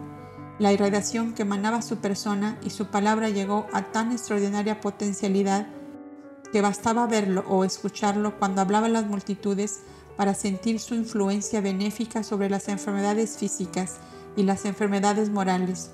Más aún, su sola presencia daba la satisfacción a los deseos justos y nobles de aquellos que le amaban y creían en él era víspera del día en que los doce de su intimidad acostumbraban a hacer un gran reparto de pescado entre todas las familias indigentes de los alrededores del lago de Tiberíades. Los más expertos en la materia habían pasado la noche tendiendo las redes en distintas direcciones y a la madrugada se encontraron con las redes casi vacías. La tarde, antes hubo desfile de góndolas iluminadas, carreras de botes en el lago según costumbre, cuando el tetrarca Antipas estaba en su palacio de Tiberias y los peces habían huido a las profundidades tranquilas de la parte norte del lago. La verdad es que Pedro y sus compañeros estaban llenos de angustia, pensando en que pronto empezarían a llegar las familias que en tal día recibían la importante donación de cuya venta sacaban el pan necesario para toda la semana. ¿Qué les dirían como excusa? ¿Por qué se habían comprometido para faltar así a la promesa como vulgares embusteros que prometen y no cumplen? El maestro bajó de la colina a donde había subido de madrugada a orar y se acercó a sus discípulos, que de inmediato le comunicaron la angustia. Se acercó al lago casi hasta tocar el agua con sus pies. Contó con la mirada las barcas pescadoras que habían pasado la noche esperando la pesca. Miró unos instantes la tersa superficie de aquel pequeño mar Galileo, donde tantas horas felices había pasado, y en su mente se avivaron recuerdos de escenas tiernísimas de amor y de gratitud de los seres sobre los cuales su piedad se había desbordado como un manantial. Se vio de niño al lago de su padre y de Josuelín, su hermano, asando pescado sobre la playa, mientras descargaban de una barcaza la madera que venía desde Iturea para el taller de Joseph. Se vio niño también al lado de su madre, bogando hacia Cafarnaum, donde tenían parientes y amigos muy ancianos que habían reclamado su presencia antes de morir. Sobre aquel lago había curado los pulmones deshechos de Fadme la hija de Hanani, había curado el alma agonizante de hastío de la castellana de Magdalo, había vuelto la paz y la dicha a madres desesperadas al ver morir lentamente a sus hijos de consunción y de fiebre. Algo así como, una ardiente llamarada de amor iluminó su faz y enterneció su corazón hasta el llanto. Pedro, gritó, manda echar las redes a todas esas barcas que se balancean ociosas sobre las olas. La orden fue obedecida con presteza y con seguridad de éxito. Una hora después, la playa estaba poblada de gentes que esperaban la donación. Era la humanidad hambrienta y mísera de toda la comarca vecina que esperaba del lago el alimento para toda la semana. Las redes no habían sido aún sacadas y las pobres gentes empezaban a encender sus pequeñas hogueras para asar el pescado que sería su desayuno y acaso su única comida del día.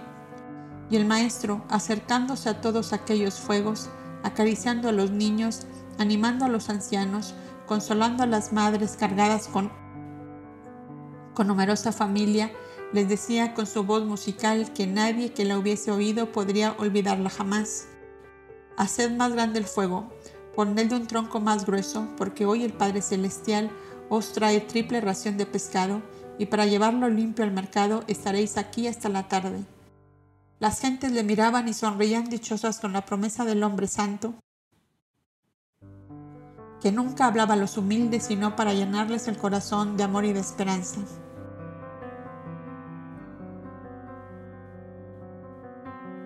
Las crónicas de ese tiempo han dicho que las redes de los barcos pescadores casi se rompían por la extraordinaria abundancia de pesca en aquel día y dijeron verdad, toda la verdad, Zebedeo y otros ancianos como él, que habían pasado su vida a la ribera del mar de Galilea, aseguraban que nunca vieron una pesca semejante. Fue llamada la pesca milagrosa y el hecho corrió como en las alas del viento dentro y fuera de la Palestina. Los magnates del templo ardían de cólera y de despecho. ¿Quién era aquel hombre que obscurecía de todas maneras su magnificencia, que echaba tierra sobre su sabiduría, de doctores de Israel, de jueces, de maestros, de legisladores, pontífices y sacerdotes? La pestilencia incurable de la lepra le obedecía y un inmenso desfile de leprosos iban diariamente al templo a ser reconocidos como sanos y devueltos a sus familiares, los poseídos de espíritus del mal, los ciegos, los paralíticos, los tuberculosos, los cancerosos, los contrahechos, los sordomudos, los cautivos en cadena perpetua, los condenados a la horca eran salvados por él. ¿Quién era aquel hombre y con qué autoridad hacía tan estupendos prodigios? Ahora hasta los peces del mar Galileo le obedecían y se entregaban a las redes para alimentar a las turbas hambrientas y desposeídas. Y el Sanedrín estaba en conciliábulo permanente para dilucidar el enigma, y los escribas se quemaban las cejas a la luz temblorosa de los cirios, buscando en las viejas escrituras un rastro perdido en la obscuridad de los siglos que les diera la clave de aquellos estupendos poderes que desde Moisés al presente no se había visto nada semejante. Fue necesario hacer concurrir a las asambleas a los tres personajes cumbres de la sapiencia judía de la época, Hanán, Samaí y Gilel, que solo eran llamados para los definitorios solemnes e inapelables. De los tres era Gilel el verdadero sabio, que apartando de sí todo fanatismo, todo prejuicio, toda idea de engrandecimiento personal, procuraba dar a cada cosa su justo lugar y que la verdad brillara por encima de todo, aunque fuera en perjuicio propio.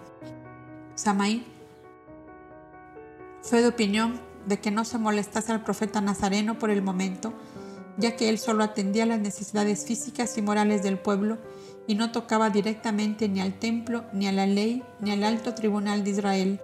Tampoco había pretendido proclamarse rey ni presentarse como Mesías. Cierto que no había demostrado nunca el menor deseo de acercarse a las primeras autoridades religiosas que gobernaban a Israel. Y esa falta de sumisión podía interpretarse como rebeldía, pero el pueblo todo estaba con él, y no habiendo acto ninguno condenado por la ley, sería grave imprudencia encender la cólera del pueblo atacando directamente a su benefactor. Hanán, ya conocido del lector por su hábil astucia, opinó igual que Samai y solo añadió que se nombrase tres doctores y tres escribas de los más hábiles y sutiles en la observación, para que estudiasen de cerca y muy secretamente la vida y las enseñanzas de Yahshua de Nazaret. De esta observación podía surgir un motivo legal para condenarle o una comprobación evidente de que era un enviado de Jehová para salvar a su pueblo del yugo del extranjero. Gilel, cuya modestía le hacía hablar siempre el último, trató el asunto desde una altura digna de él, digna también de sus dos parientes sacrificados años antes al fanatismo sacerdotal, Gilel su tío y Judas de Galad su cuñado, digna asimismo de su amigo íntimo Filón de Alejandría, a cuyo lado había bebido a grandes sorbos el precioso elixir de la más antigua sabiduría de todos los países, recogido como en ánfora, de oro por Ptolomeo I en el Serapeum y en el Museo de Alejandría. Hizo una breve reseña de todos los profetas y hombres ilustres sacrificados por las autoridades religiosas de Israel, las cuales caían siempre en el mismo error de creerse dueños absolutos de la verdad siendo así que lo absoluto solo pertenece a Dios, y el hombre, sea cual fuere su posición y su altura, está siempre sujeto a error, máxime cuando en su foro interno sostiene la ensoberbecida frase, la verdad soy yo. Hizo alusiones brillantes a la esperanza de Israel de un Mesías Salvador, que sus grandes profetas venían anunciando desde seis siglos atrás Hacía más de 30 años que se produjo la conjunción de los astros que según los astrólogos hindúes, caldeos y persas debía coincidir con la encarnación del avatar divino en la tierra. ¿Debían creer o rechazar todos estos anuncios? Hasta entonces habían aceptado como verdaderos y justos. ¿Por qué no pensar entonces que Israel se encontraba ante la realización feliz de los vaticinios proféticos? ¿Qué inconveniente había para reconocer en ese joven profeta, dotado de tan extraordinarios poderes, solo comparables a los de Moisés, para reconocer en él al Mesías esperado? Opinó pues el anciano Gilel el Sanedrín hiciera oraciones solemnes en conjunto para pedir la luz divina en el presente caso, cuya importancia reclamaba de todos un verdadero deseo de conocer la verdad para imponerla sobre la nación israelita. El hecho de que el Mesías debía ser pontífice, pontífice y rey de Israel era a su juicio lo que todos esperaban desde siglos hacía, y los actuales dirigentes demostrarían estar esclavizados por el becerro de oro si por no descender de las altas posiciones conquistadas se negaban a reconocer la verdad. El noble viejo Gilel comprendió que su discurso no era del agrado del pontífice Caifás ni de su suegro Hanán, que tenían entronizada su propia familia en la alta esfera directriz de la religión y la política. Y salió del templo pensando, el Dios de Abraham, Isaac y Jacob ya no está en el templo de Jerusalén, donde se adoraba otra vez al becerro de oro, que causó la indignación de Moisés cuando bajaba del Sinaí. Desventurada raza de Israel, iluminada por tantas lámparas y hundiéndote más y más en las tinieblas. Con lo antedicho queda descorrido el velo para que el lector vea claramente las fuerzas contrarias que actuaron en la condena del hombre, de Dios, que pasó por la tierra haciendo el bien, y los más altos dignatarios del templo de Jerusalén le condenaron a morir. Las grandes fuentes de riquezas del país eran el ganado, el vino y el aceite, y esas fuentes estaban en poder de las cuatro grandes familias sacerdotales que manejaban los destinos y el oro de Israel. El oro que entraba al templo con la venta del ganado, aceite y vino para los sacrificios daba para comprar a los ministros de César, al procurador romano y al fantoche rey Herodes Antipas. El tesoro del templo mantenía unidos a los tres poderes que sacrificarían al Cristo Salvador de la humanidad, sin pensar acaso, ni por un momento, que aquel espantoso crimen les hundiría a los tres en un abismo de dolor, de destrucción y les convertiría en polvo y ceniza. Nada. ¿Qué quedó del imperio romano? Las grandiosas ruinas de sus coliseos y palacios que hoy entristecen a los viajeros que conocen su historia. ¿Qué fue del soberbio Sanedrín judío, responsable único de la muerte del justo? La mayoría de sus miembros asesinados por la plebe enfurecida, pocos años después, se hundieron con los magnates de su raza entre las llamas del incendio y devastación llevada a cabo por Tito, hasta cumplirse las palabras del Cristo, cuya clarividencia vio cercana la destrucción de Jerusalén y del templo. No quedará piedra sobre piedra. Y la raza de los Herodes raza de víboras, según la frase de Johanán el profeta, solo se la recuerda para hacer parangones con todo lo infame, corrompido y maldito, que de tiempo en tiempo aparece en la faz de la tierra para tormento de la especie humana.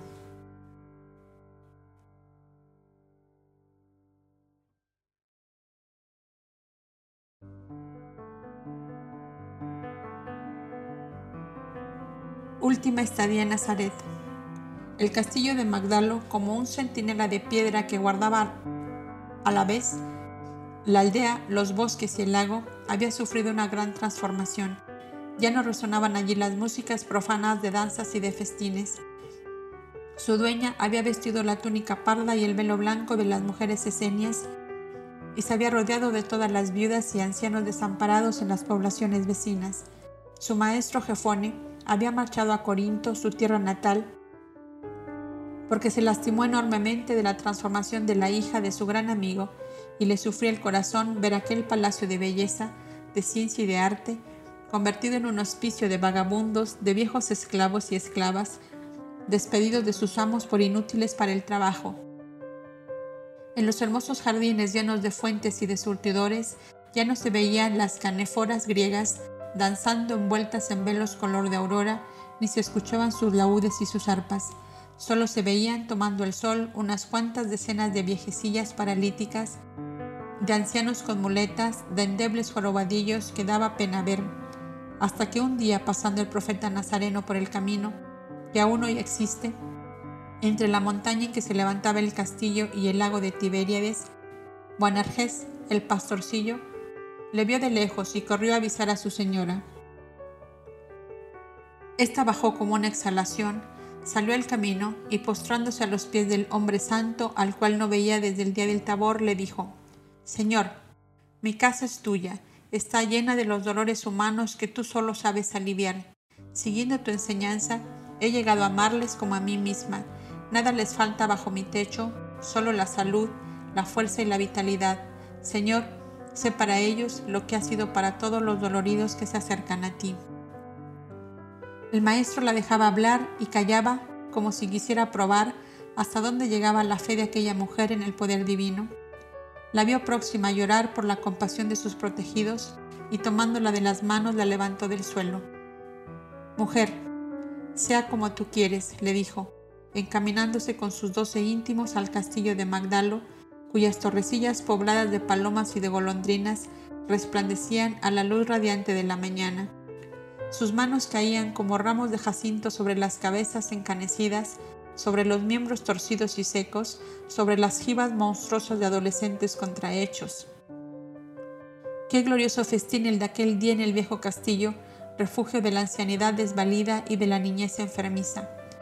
Aceptó quedarse a la comida del mediodía a condición de que fuera servida bajo los emparrados del huerto y que estuvieran sentados en torno a la mesa todos los ancianos, mujeres y niños que habían sido curados. La alegría resplandecía en todos los rostros y todos los ojos buscaban los del profeta que aparecían llenos de promesas y de bendiciones. Sus discípulos que conocían de años atrás todos aquellos seres atrofiados por la enfermedad y la miseria, se dispersaron entre ellos y les reprendían por no haber acudido antes para ser curados por el Maestro. Pero, ¿quién había de llevarles si sus pies no podían andar, sin parientes ni amigos, porque todos se habían cansado de sus largas enfermedades y miserias? Y cada cual refería su drama, su tragedia íntima vivida tantos años, y que en un momento de fe y de amor había desaparecido como el soplo misterioso de un embrujo divino. Todos ríen, mujer, dijo el maestro, sentado junto a ella, solo tú padeces. Así es la verdad, maestro, dijo ella, porque yo he visto lo que no vieron los demás, tu muerte trágica que quisiera evitar y que sé que es inevitable. Mal haces, María, en contemplar a la muerte con espanto y horror, cualquiera sea la forma en que ella se presente. La muerte por un ideal de redención humana es la suprema consagración del amor. Y yo he venido a encender fuego de amor en la tierra. ¿Qué de extraño tiene que el primer abrazado por esa llama divina sea yo mismo? Del infinito bajé desgarrando mi vestidura de luz para cubrirme con la pesada materia terrestre que me predisponía a las humillaciones y dolores humanos. ¿Qué es, pues, para mí la muerte? Piénsalo, mujer, ¿qué es la muerte? Es la vuelta al reino del amor y de luz, de donde salí para enseñar a esta humanidad, a esta humanidad la ley divina del amor, a la cual se resiste desde inmensas edades. Es la vuelta a mi verdadera patria después de unos años de destierro voluntario, en el cual he recogido flores preciosas de afectos indestructibles de mis alianzas terrestres que me esperaban y que me verán partir con amargura. Vosotros, todos los que me amáis, ¿podéis medir acaso el enorme sacrificio que significa para un espíritu que escayó las cumbres del divino conocimiento, que fue dueño de toda la belleza, de toda la sabiduría, de todo el amor de los cielos superiores, al hundirse de pronto en la ciénaga de, de todas las miserias y bajezas de la tierra? mundo nuevo cuya ley actual es el pecado y el dolor, es horrendo calabozo para quien ha pasado ya largas edades en la luz y en el amor. Todo esto significará para mí la muerte a la que tanto temes, mujer. Es mi gloria, es mi libertad, es mi triunfo final, mi grandeza y mi dicha perdurable, agrandada inmensamente hasta donde no podéis comprenderlo, por este sacrificio postrero que me hace dueño de los secretos del Padre, con el cual entraré a ser una misma esencia, una misma luz, un mismo pensar, un mismo amor, la unión suprema con la eterna potencia, vida divina de amor en el eterno amor, Él y yo, todo uno, como una gota de agua en el piélago de cristalinas corrientes, como un foco de luz en una claridad infinita. Con un bautismo de sangre inocente bautizaré esta tierra, y conquistaré el derecho de eterna posesión de las almas que en ellas se han redimido y se redimirán hasta la consumación de los tiempos.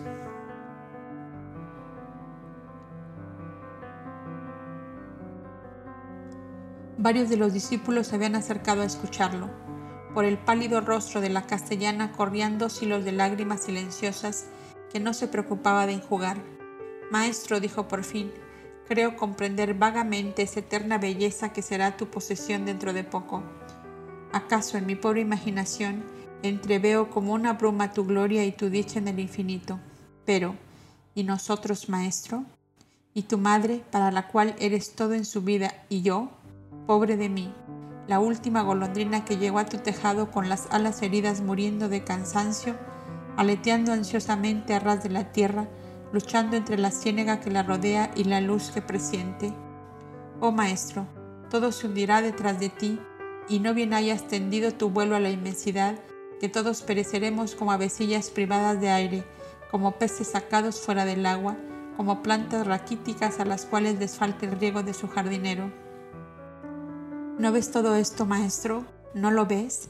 Tendrás tu dicha inefable, tendrás tu gloria imperecedera, entrarás como un soberano en tu reino de amor y de luz, y para nosotros será el abismo, será el olvido, cenizas muertas de una hoguera apagada para siempre, ánforas rotas de un elixir maravilloso que no manará nuevamente porque se habrá secado como la fuente en el desierto.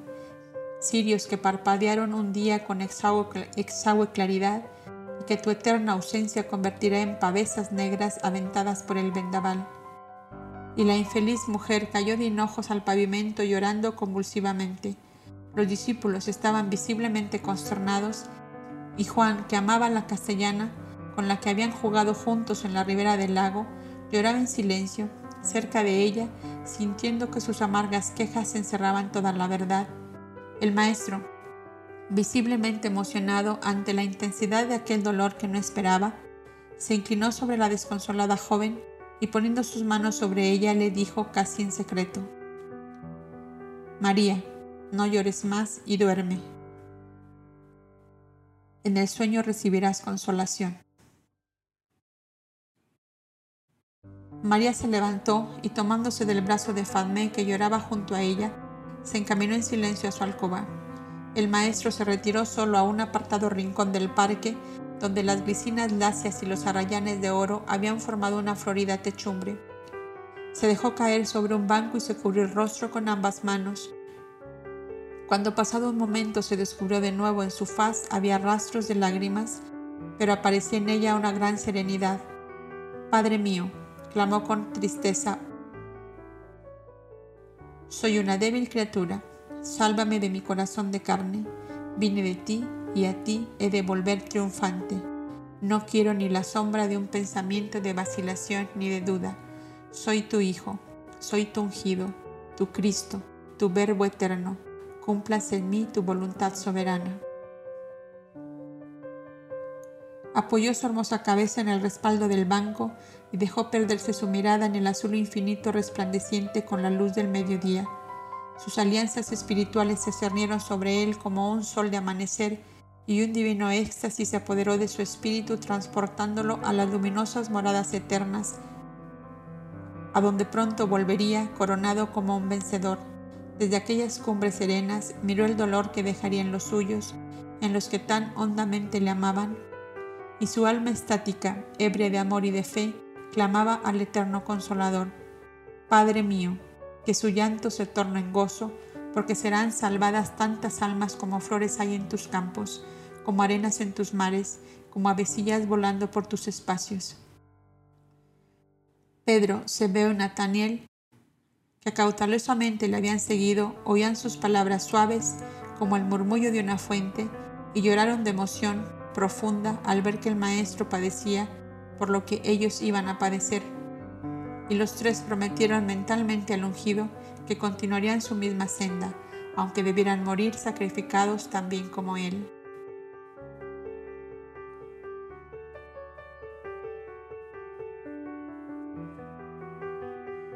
En una noche de luna llena se hallaba sentado el maestro en lo alto de una colina, desde la cual dominaba la ciudad de Tiberias dormida en sus esplendores y su fastuosidad de sultana, engalanada para un eterno festín. Al pie del cerro dormía también en plácida serenidad el mar de Galilea o lago de Tiberíades. El mismo fulgor plateado de la luna tendía sobre ambos sus velos de nácar. Yasua dejó que su ardiente imaginación de oriental corriera a toda velocidad tejiendo divinos poemas de amor y de fe que él soñaba para un futuro cercano. Era la primera hora de la noche y sus doce habían entrado a la ciudad pagana, como la llamaban, para realizar por mandato suyo una gran obra de misericordia. Una de las doncellas del castillo de Magdalo recordará el lector que estaba casada de poco tiempo con el mayordomo del palacio de Herodes, cuyo nombre era Chusa. La esposa, Juana, había hecho llegar a sus compañeras de antes la noticia de que esa noche serían ahorcados en los fosos del Palacio Real 14 esclavos galos, elegidos por Herodías por su belleza física, para seducir a las hijas del rey Jared de Arabia, suegro de Herodes, en venganza del edicto que el rey árabe había promulgado, imponiendo pena de muerte para todo príncipe, princesa o guerrero de su raza que se uniera en matrimonio como persona de la raza de los Herodes, a la cual llamaba raza inmunda y maldita. Los infelices esclavos galos habían vuelto sin haber podido cumplir la orden de su señora. Habían sido hasta entonces los mimados en las orgías de la corrompida mujer y aún no la conocían en los aspectos terribles de su cólera cuando se veía defraudada en sus deseos. Había acariciado la horrible idea de tener en su poder las bellas hijas del rey Jared o sus nueras o las jóvenes esposas de sus más gallardos jefes de guerra para deshonrarlas y escarnecerlas cazándolas con esclavos de su servicio. Y mientras estuvo en la fortaleza de Maqueronte, planeó el malvado designio del cual tuvo el desengaño estando ya en Tiberias. De esos accesos de furia diabólica que la cometían cuando no eran satisfechos sus deseos, surgían de inmediato las sentencias de muerte para los infelices que no habían podido complacerla, así hubieran sido antes los privilegiados de sus caprichos. Los profundos fosos del Palacio Real tenían compuertas hacia el lago por donde eran arrojados los cadáveres de los que morían sin juicio público y cuya muerte convenía ocultar del pueblo gobernado por aquel reyesuelo de cartón, juguete de una mujer malvada. Tal era el fin que iban a tener esa noche catorce esclavos galos, jóvenes que no llegaban a los 22 años y que maldecían de su suerte y de su poca perspicacia, que no acertaron a escaparse de las garras de Herodías. Bajo la misma techumbre dorada que cubría a Herodías estaba una ferviente discípula de Cristo, Juana de Cafarnaum, esposa del mayordomo Chusa, que con todo el riesgo que significaba para ella había llevado la triste noticia al castillo, de donde a su, de donde a su vez Boanerges la transmitió al maestro. Y mientras los discípulos hacen prodigios de cautela y de ingenio para realizar la empresa de acuerdo con Juana y su marido, detengámonos, lector amigo, junto al Cristo, entregado a sus pensamientos y escuchemos el conmovido monólogo en que aquella gran alma exterioriza sus anhelos y sus ansiedades. Padre mío, sé que muy pronto volveré a ti y volveré con la pena inmensa de no haber arrastrado hacia ti todas las almas encarnadas en la tierra. Los mismos que me siguen son aún débiles y vacilantes. Las cien encrucijadas de la vida tienen sorpresas terribles e inesperadas, desfiladeros inaccesibles, precipicios como abismos, dispersos como ovejas sin pastor, tomarán acaso sendas equivocadas en desacuerdo con las que tiene marcada tu voluntad soberana. Padre mío, feliz de volver a ti, siento en mi corazón las mil espinas punzantes de las avecillas de mi bandada que deberán llevar toda la humanidad terrestre que deberán llevar a toda la humanidad terrestre las aguas claras de tu inmutable y eterna verdad. No quiero para mí solo la gloria del vencedor. Padre mío, yo la pido también para ellos, para todos los que me aman, para todos los que han creído en tu enviado, en tu ungido, en tu Hijo. Veinte centurias correrán ante ellos con cansadora lentitud, en las cuales hará la humanidad con ellos del mismo modo que lo hará conmigo Sé muy bien que no será el discípulo mejor tratado que su maestro.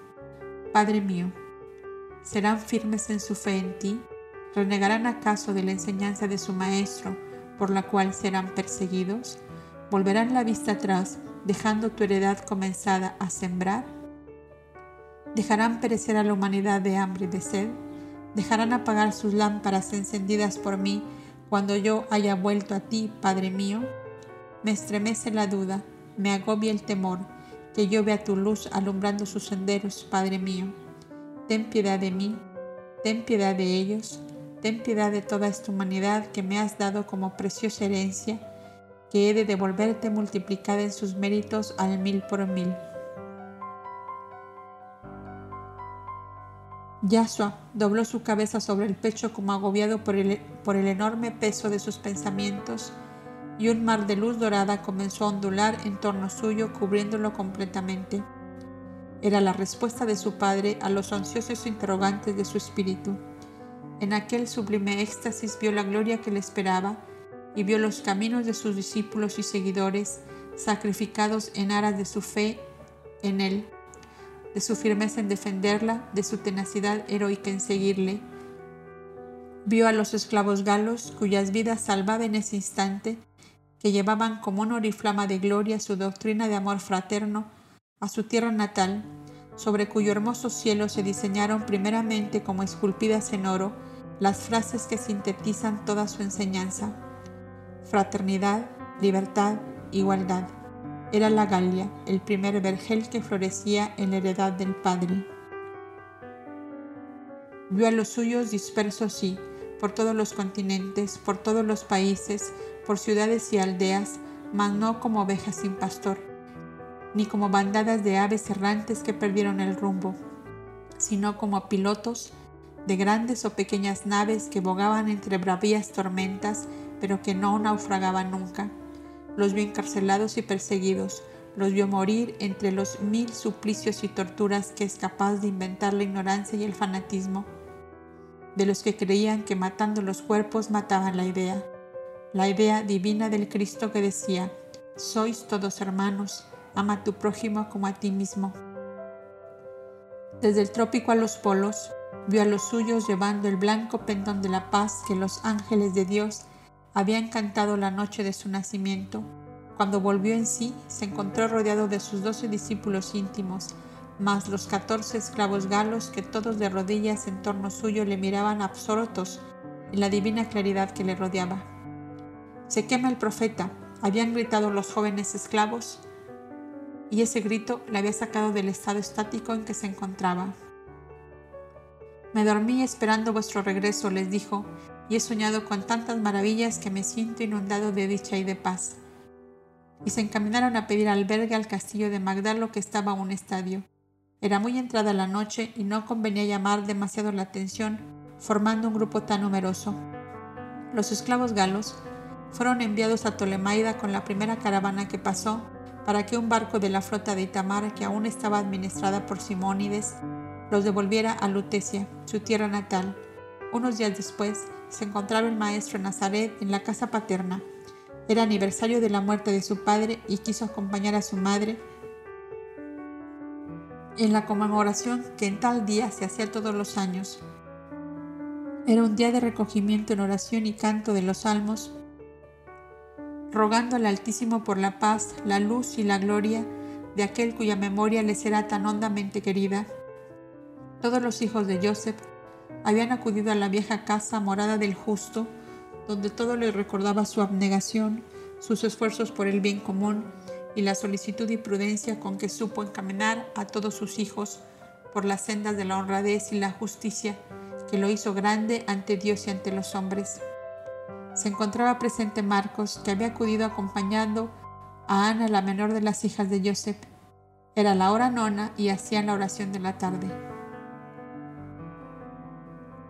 Reunida toda la familia en el gran cenáculo, las mujeres tocaban el laúd acompañando la letra del Salmo 133, en que el rey poeta canta la belleza del amor familiar, al cual compara con el óleo perfumado que unge los cabellos, con el rocío que desciende, desde el Hermón y refresca la tierra y hace florecer los campos.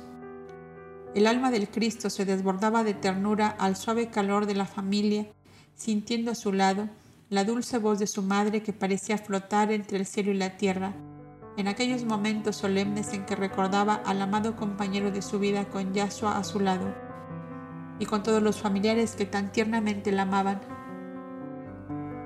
En el silencio de la tarde sonó de pronto el galope de un caballo que venía por el camino del sur. Ni aún retuvo la carrera al entrar en la ciudad y fue a detenerse ante el portal del huerto de Joseph cuyo aldabón hizo resonar con fuerza repetidas veces. Marco salió precipitadamente y la alarma hizo acallar voces y laudes. Nada temas, madre, dijo Yasua poniendo su mano sobre las de Miriam.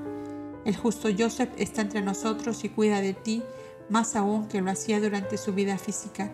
¿No sabes, madre, el poder que tienen las almas de los justos para proteger a los que aman? Solo temo por ti, hijo mío, fue la respuesta de aquella amante madre que se olvidaba de sí misma para solo pensar en su hijo. Marcos entró en ese instante seguido de un mensajero. Era un criado del viejo Benjamín de Jericó, de la familia de Miriam, como recordará el lector en pasajes anteriores que hemos relatado. Traía una epístola para el tío Jaime en la cual relataba este hecho en un tumulto callejero promovido por soldados herodianos que iban hasta Esbón y que se encontraron al salir de la ciudad con un grupo de jinetes árabes que entraban, fueron heridos de muerte dos soldados romanos de la guarnición que desde la fortaleza de Quipros vigilaba Jericó y hacía guardar el orden. Los herodianos, asusados por Herodías, habían cobrado odio contra los súbditos del rey Jared y no perdían oportunidad de buscar pendencia con ellos en cada encuentro que tenían. El centurión de la guarnición romana, que había perdido dos de su, de su centuria, encarceló en la fortaleza a todos los que se encontraron próximos al lugar del tumulto. En aquel grupo de jinetes árabes venía el hijo mayor del Shifilderín, y entre los que salieron en defensa suya, cuando fueron atacados por los herodianos, estaban dos nietos del viejo tío Benjamín y el joven hijo de aquella princesa árabe, al cual Yasua había vuelto a la vida años atrás cuando el niño de solo 11 años estaba ya moribundo consumido por la fiebre. El hijo del Sifilderín iba a Jerusalén a entrevistarse por orden de su padre con el príncipe Judá, injustamente atacados por los herodianos al entrar a Jericó.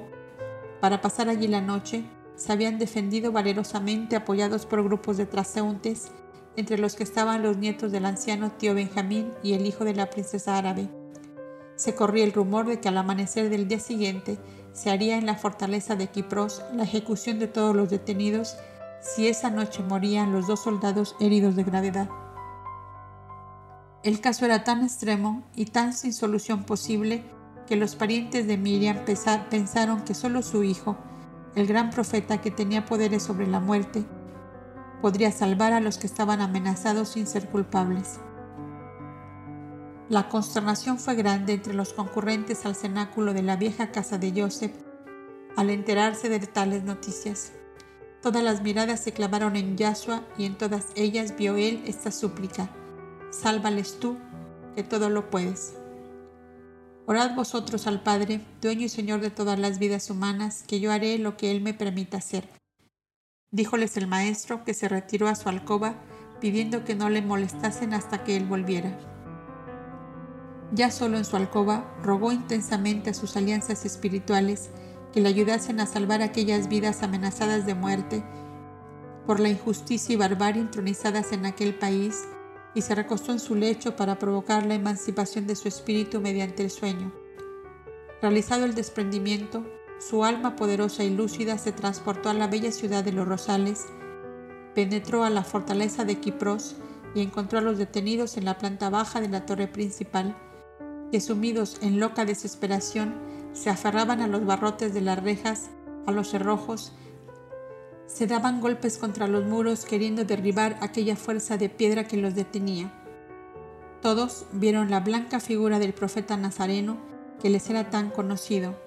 Él les hizo señal de silencio y abriéndoles sin llave las puertas, les hizo salir a todos, ordenándoles que salieran también de Jericó. Era la medianoche y las puertas de la ciudad estaban cerradas. La blanca figura astral les acompañó hasta el muro y junto a la casilla del guardián dormido les franqueó también la salida y se vieron en medio a los caminos que se dividían hacia distintas ciudades. Tomaron todos el camino de Jerusalén, donde contaban con personas que podían protegerles. En la puerta abierta de la ciudad de Jericó vieron esfumarse la blanca figura del profeta que les había salvado la vida de modo tan maravilloso. Los dos soldados gravemente heridos se sentaron de pronto sobre sus camillas y uno al otro se preguntaban, ¿qué había pasado? El uno había caído con el vientre atravesado por la, espalda, por la espada de un herodiano. El otro recibió una cuchillada en la espalda. No recordaba nada más. Las puertas de la fortaleza estaban abiertas. La torre delantera estaba vacía los centinelas y guardias dormían profundamente. O la guarnición toda ha sido pasada a cuchillo, o somos nosotros dos almas del otro mundo, se decían ambos. Yo no me siento herido, decía el uno, ni yo tampoco, decía el otro. ¿Qué ha pasado aquí? Al amanecer se presentaron al centurión que creyó estar viendo visiones, pues les contaba ya entre los muertos. Los soldados herodianos fueron puestos en libertad, pero con orden severa de no pasar más por Judea, donde serían apresados en cuanto se les viera por allí. El centurión era uno de aquellos dos soldados romanos que varios años antes Yasua había curado de graves heridas en el accidente del circo de Jericó, que casi costó la vida al jefe de la torre Antonia y a sus dos acompañantes. Y pensó de inmediato, solo conozco un hombre capaz de realizar el portento que aquí se ha obrado esta noche. El profeta Nazareno. Los dioses le son propicios porque él es un dios con vestidura de hombre, y rogó a los suyos que guardasen silencio sobre aquel hecho del cual ningún informe legal podían dar porque nada sabían. Cuando el maestro volvió al cenáculo, aún encontró a su madre y familiares entregados a su ferviente oración. Bendigamos todos, todos juntos al Padre, les dijo, porque me ha permitido hacer lo que todos vosotros pedíais.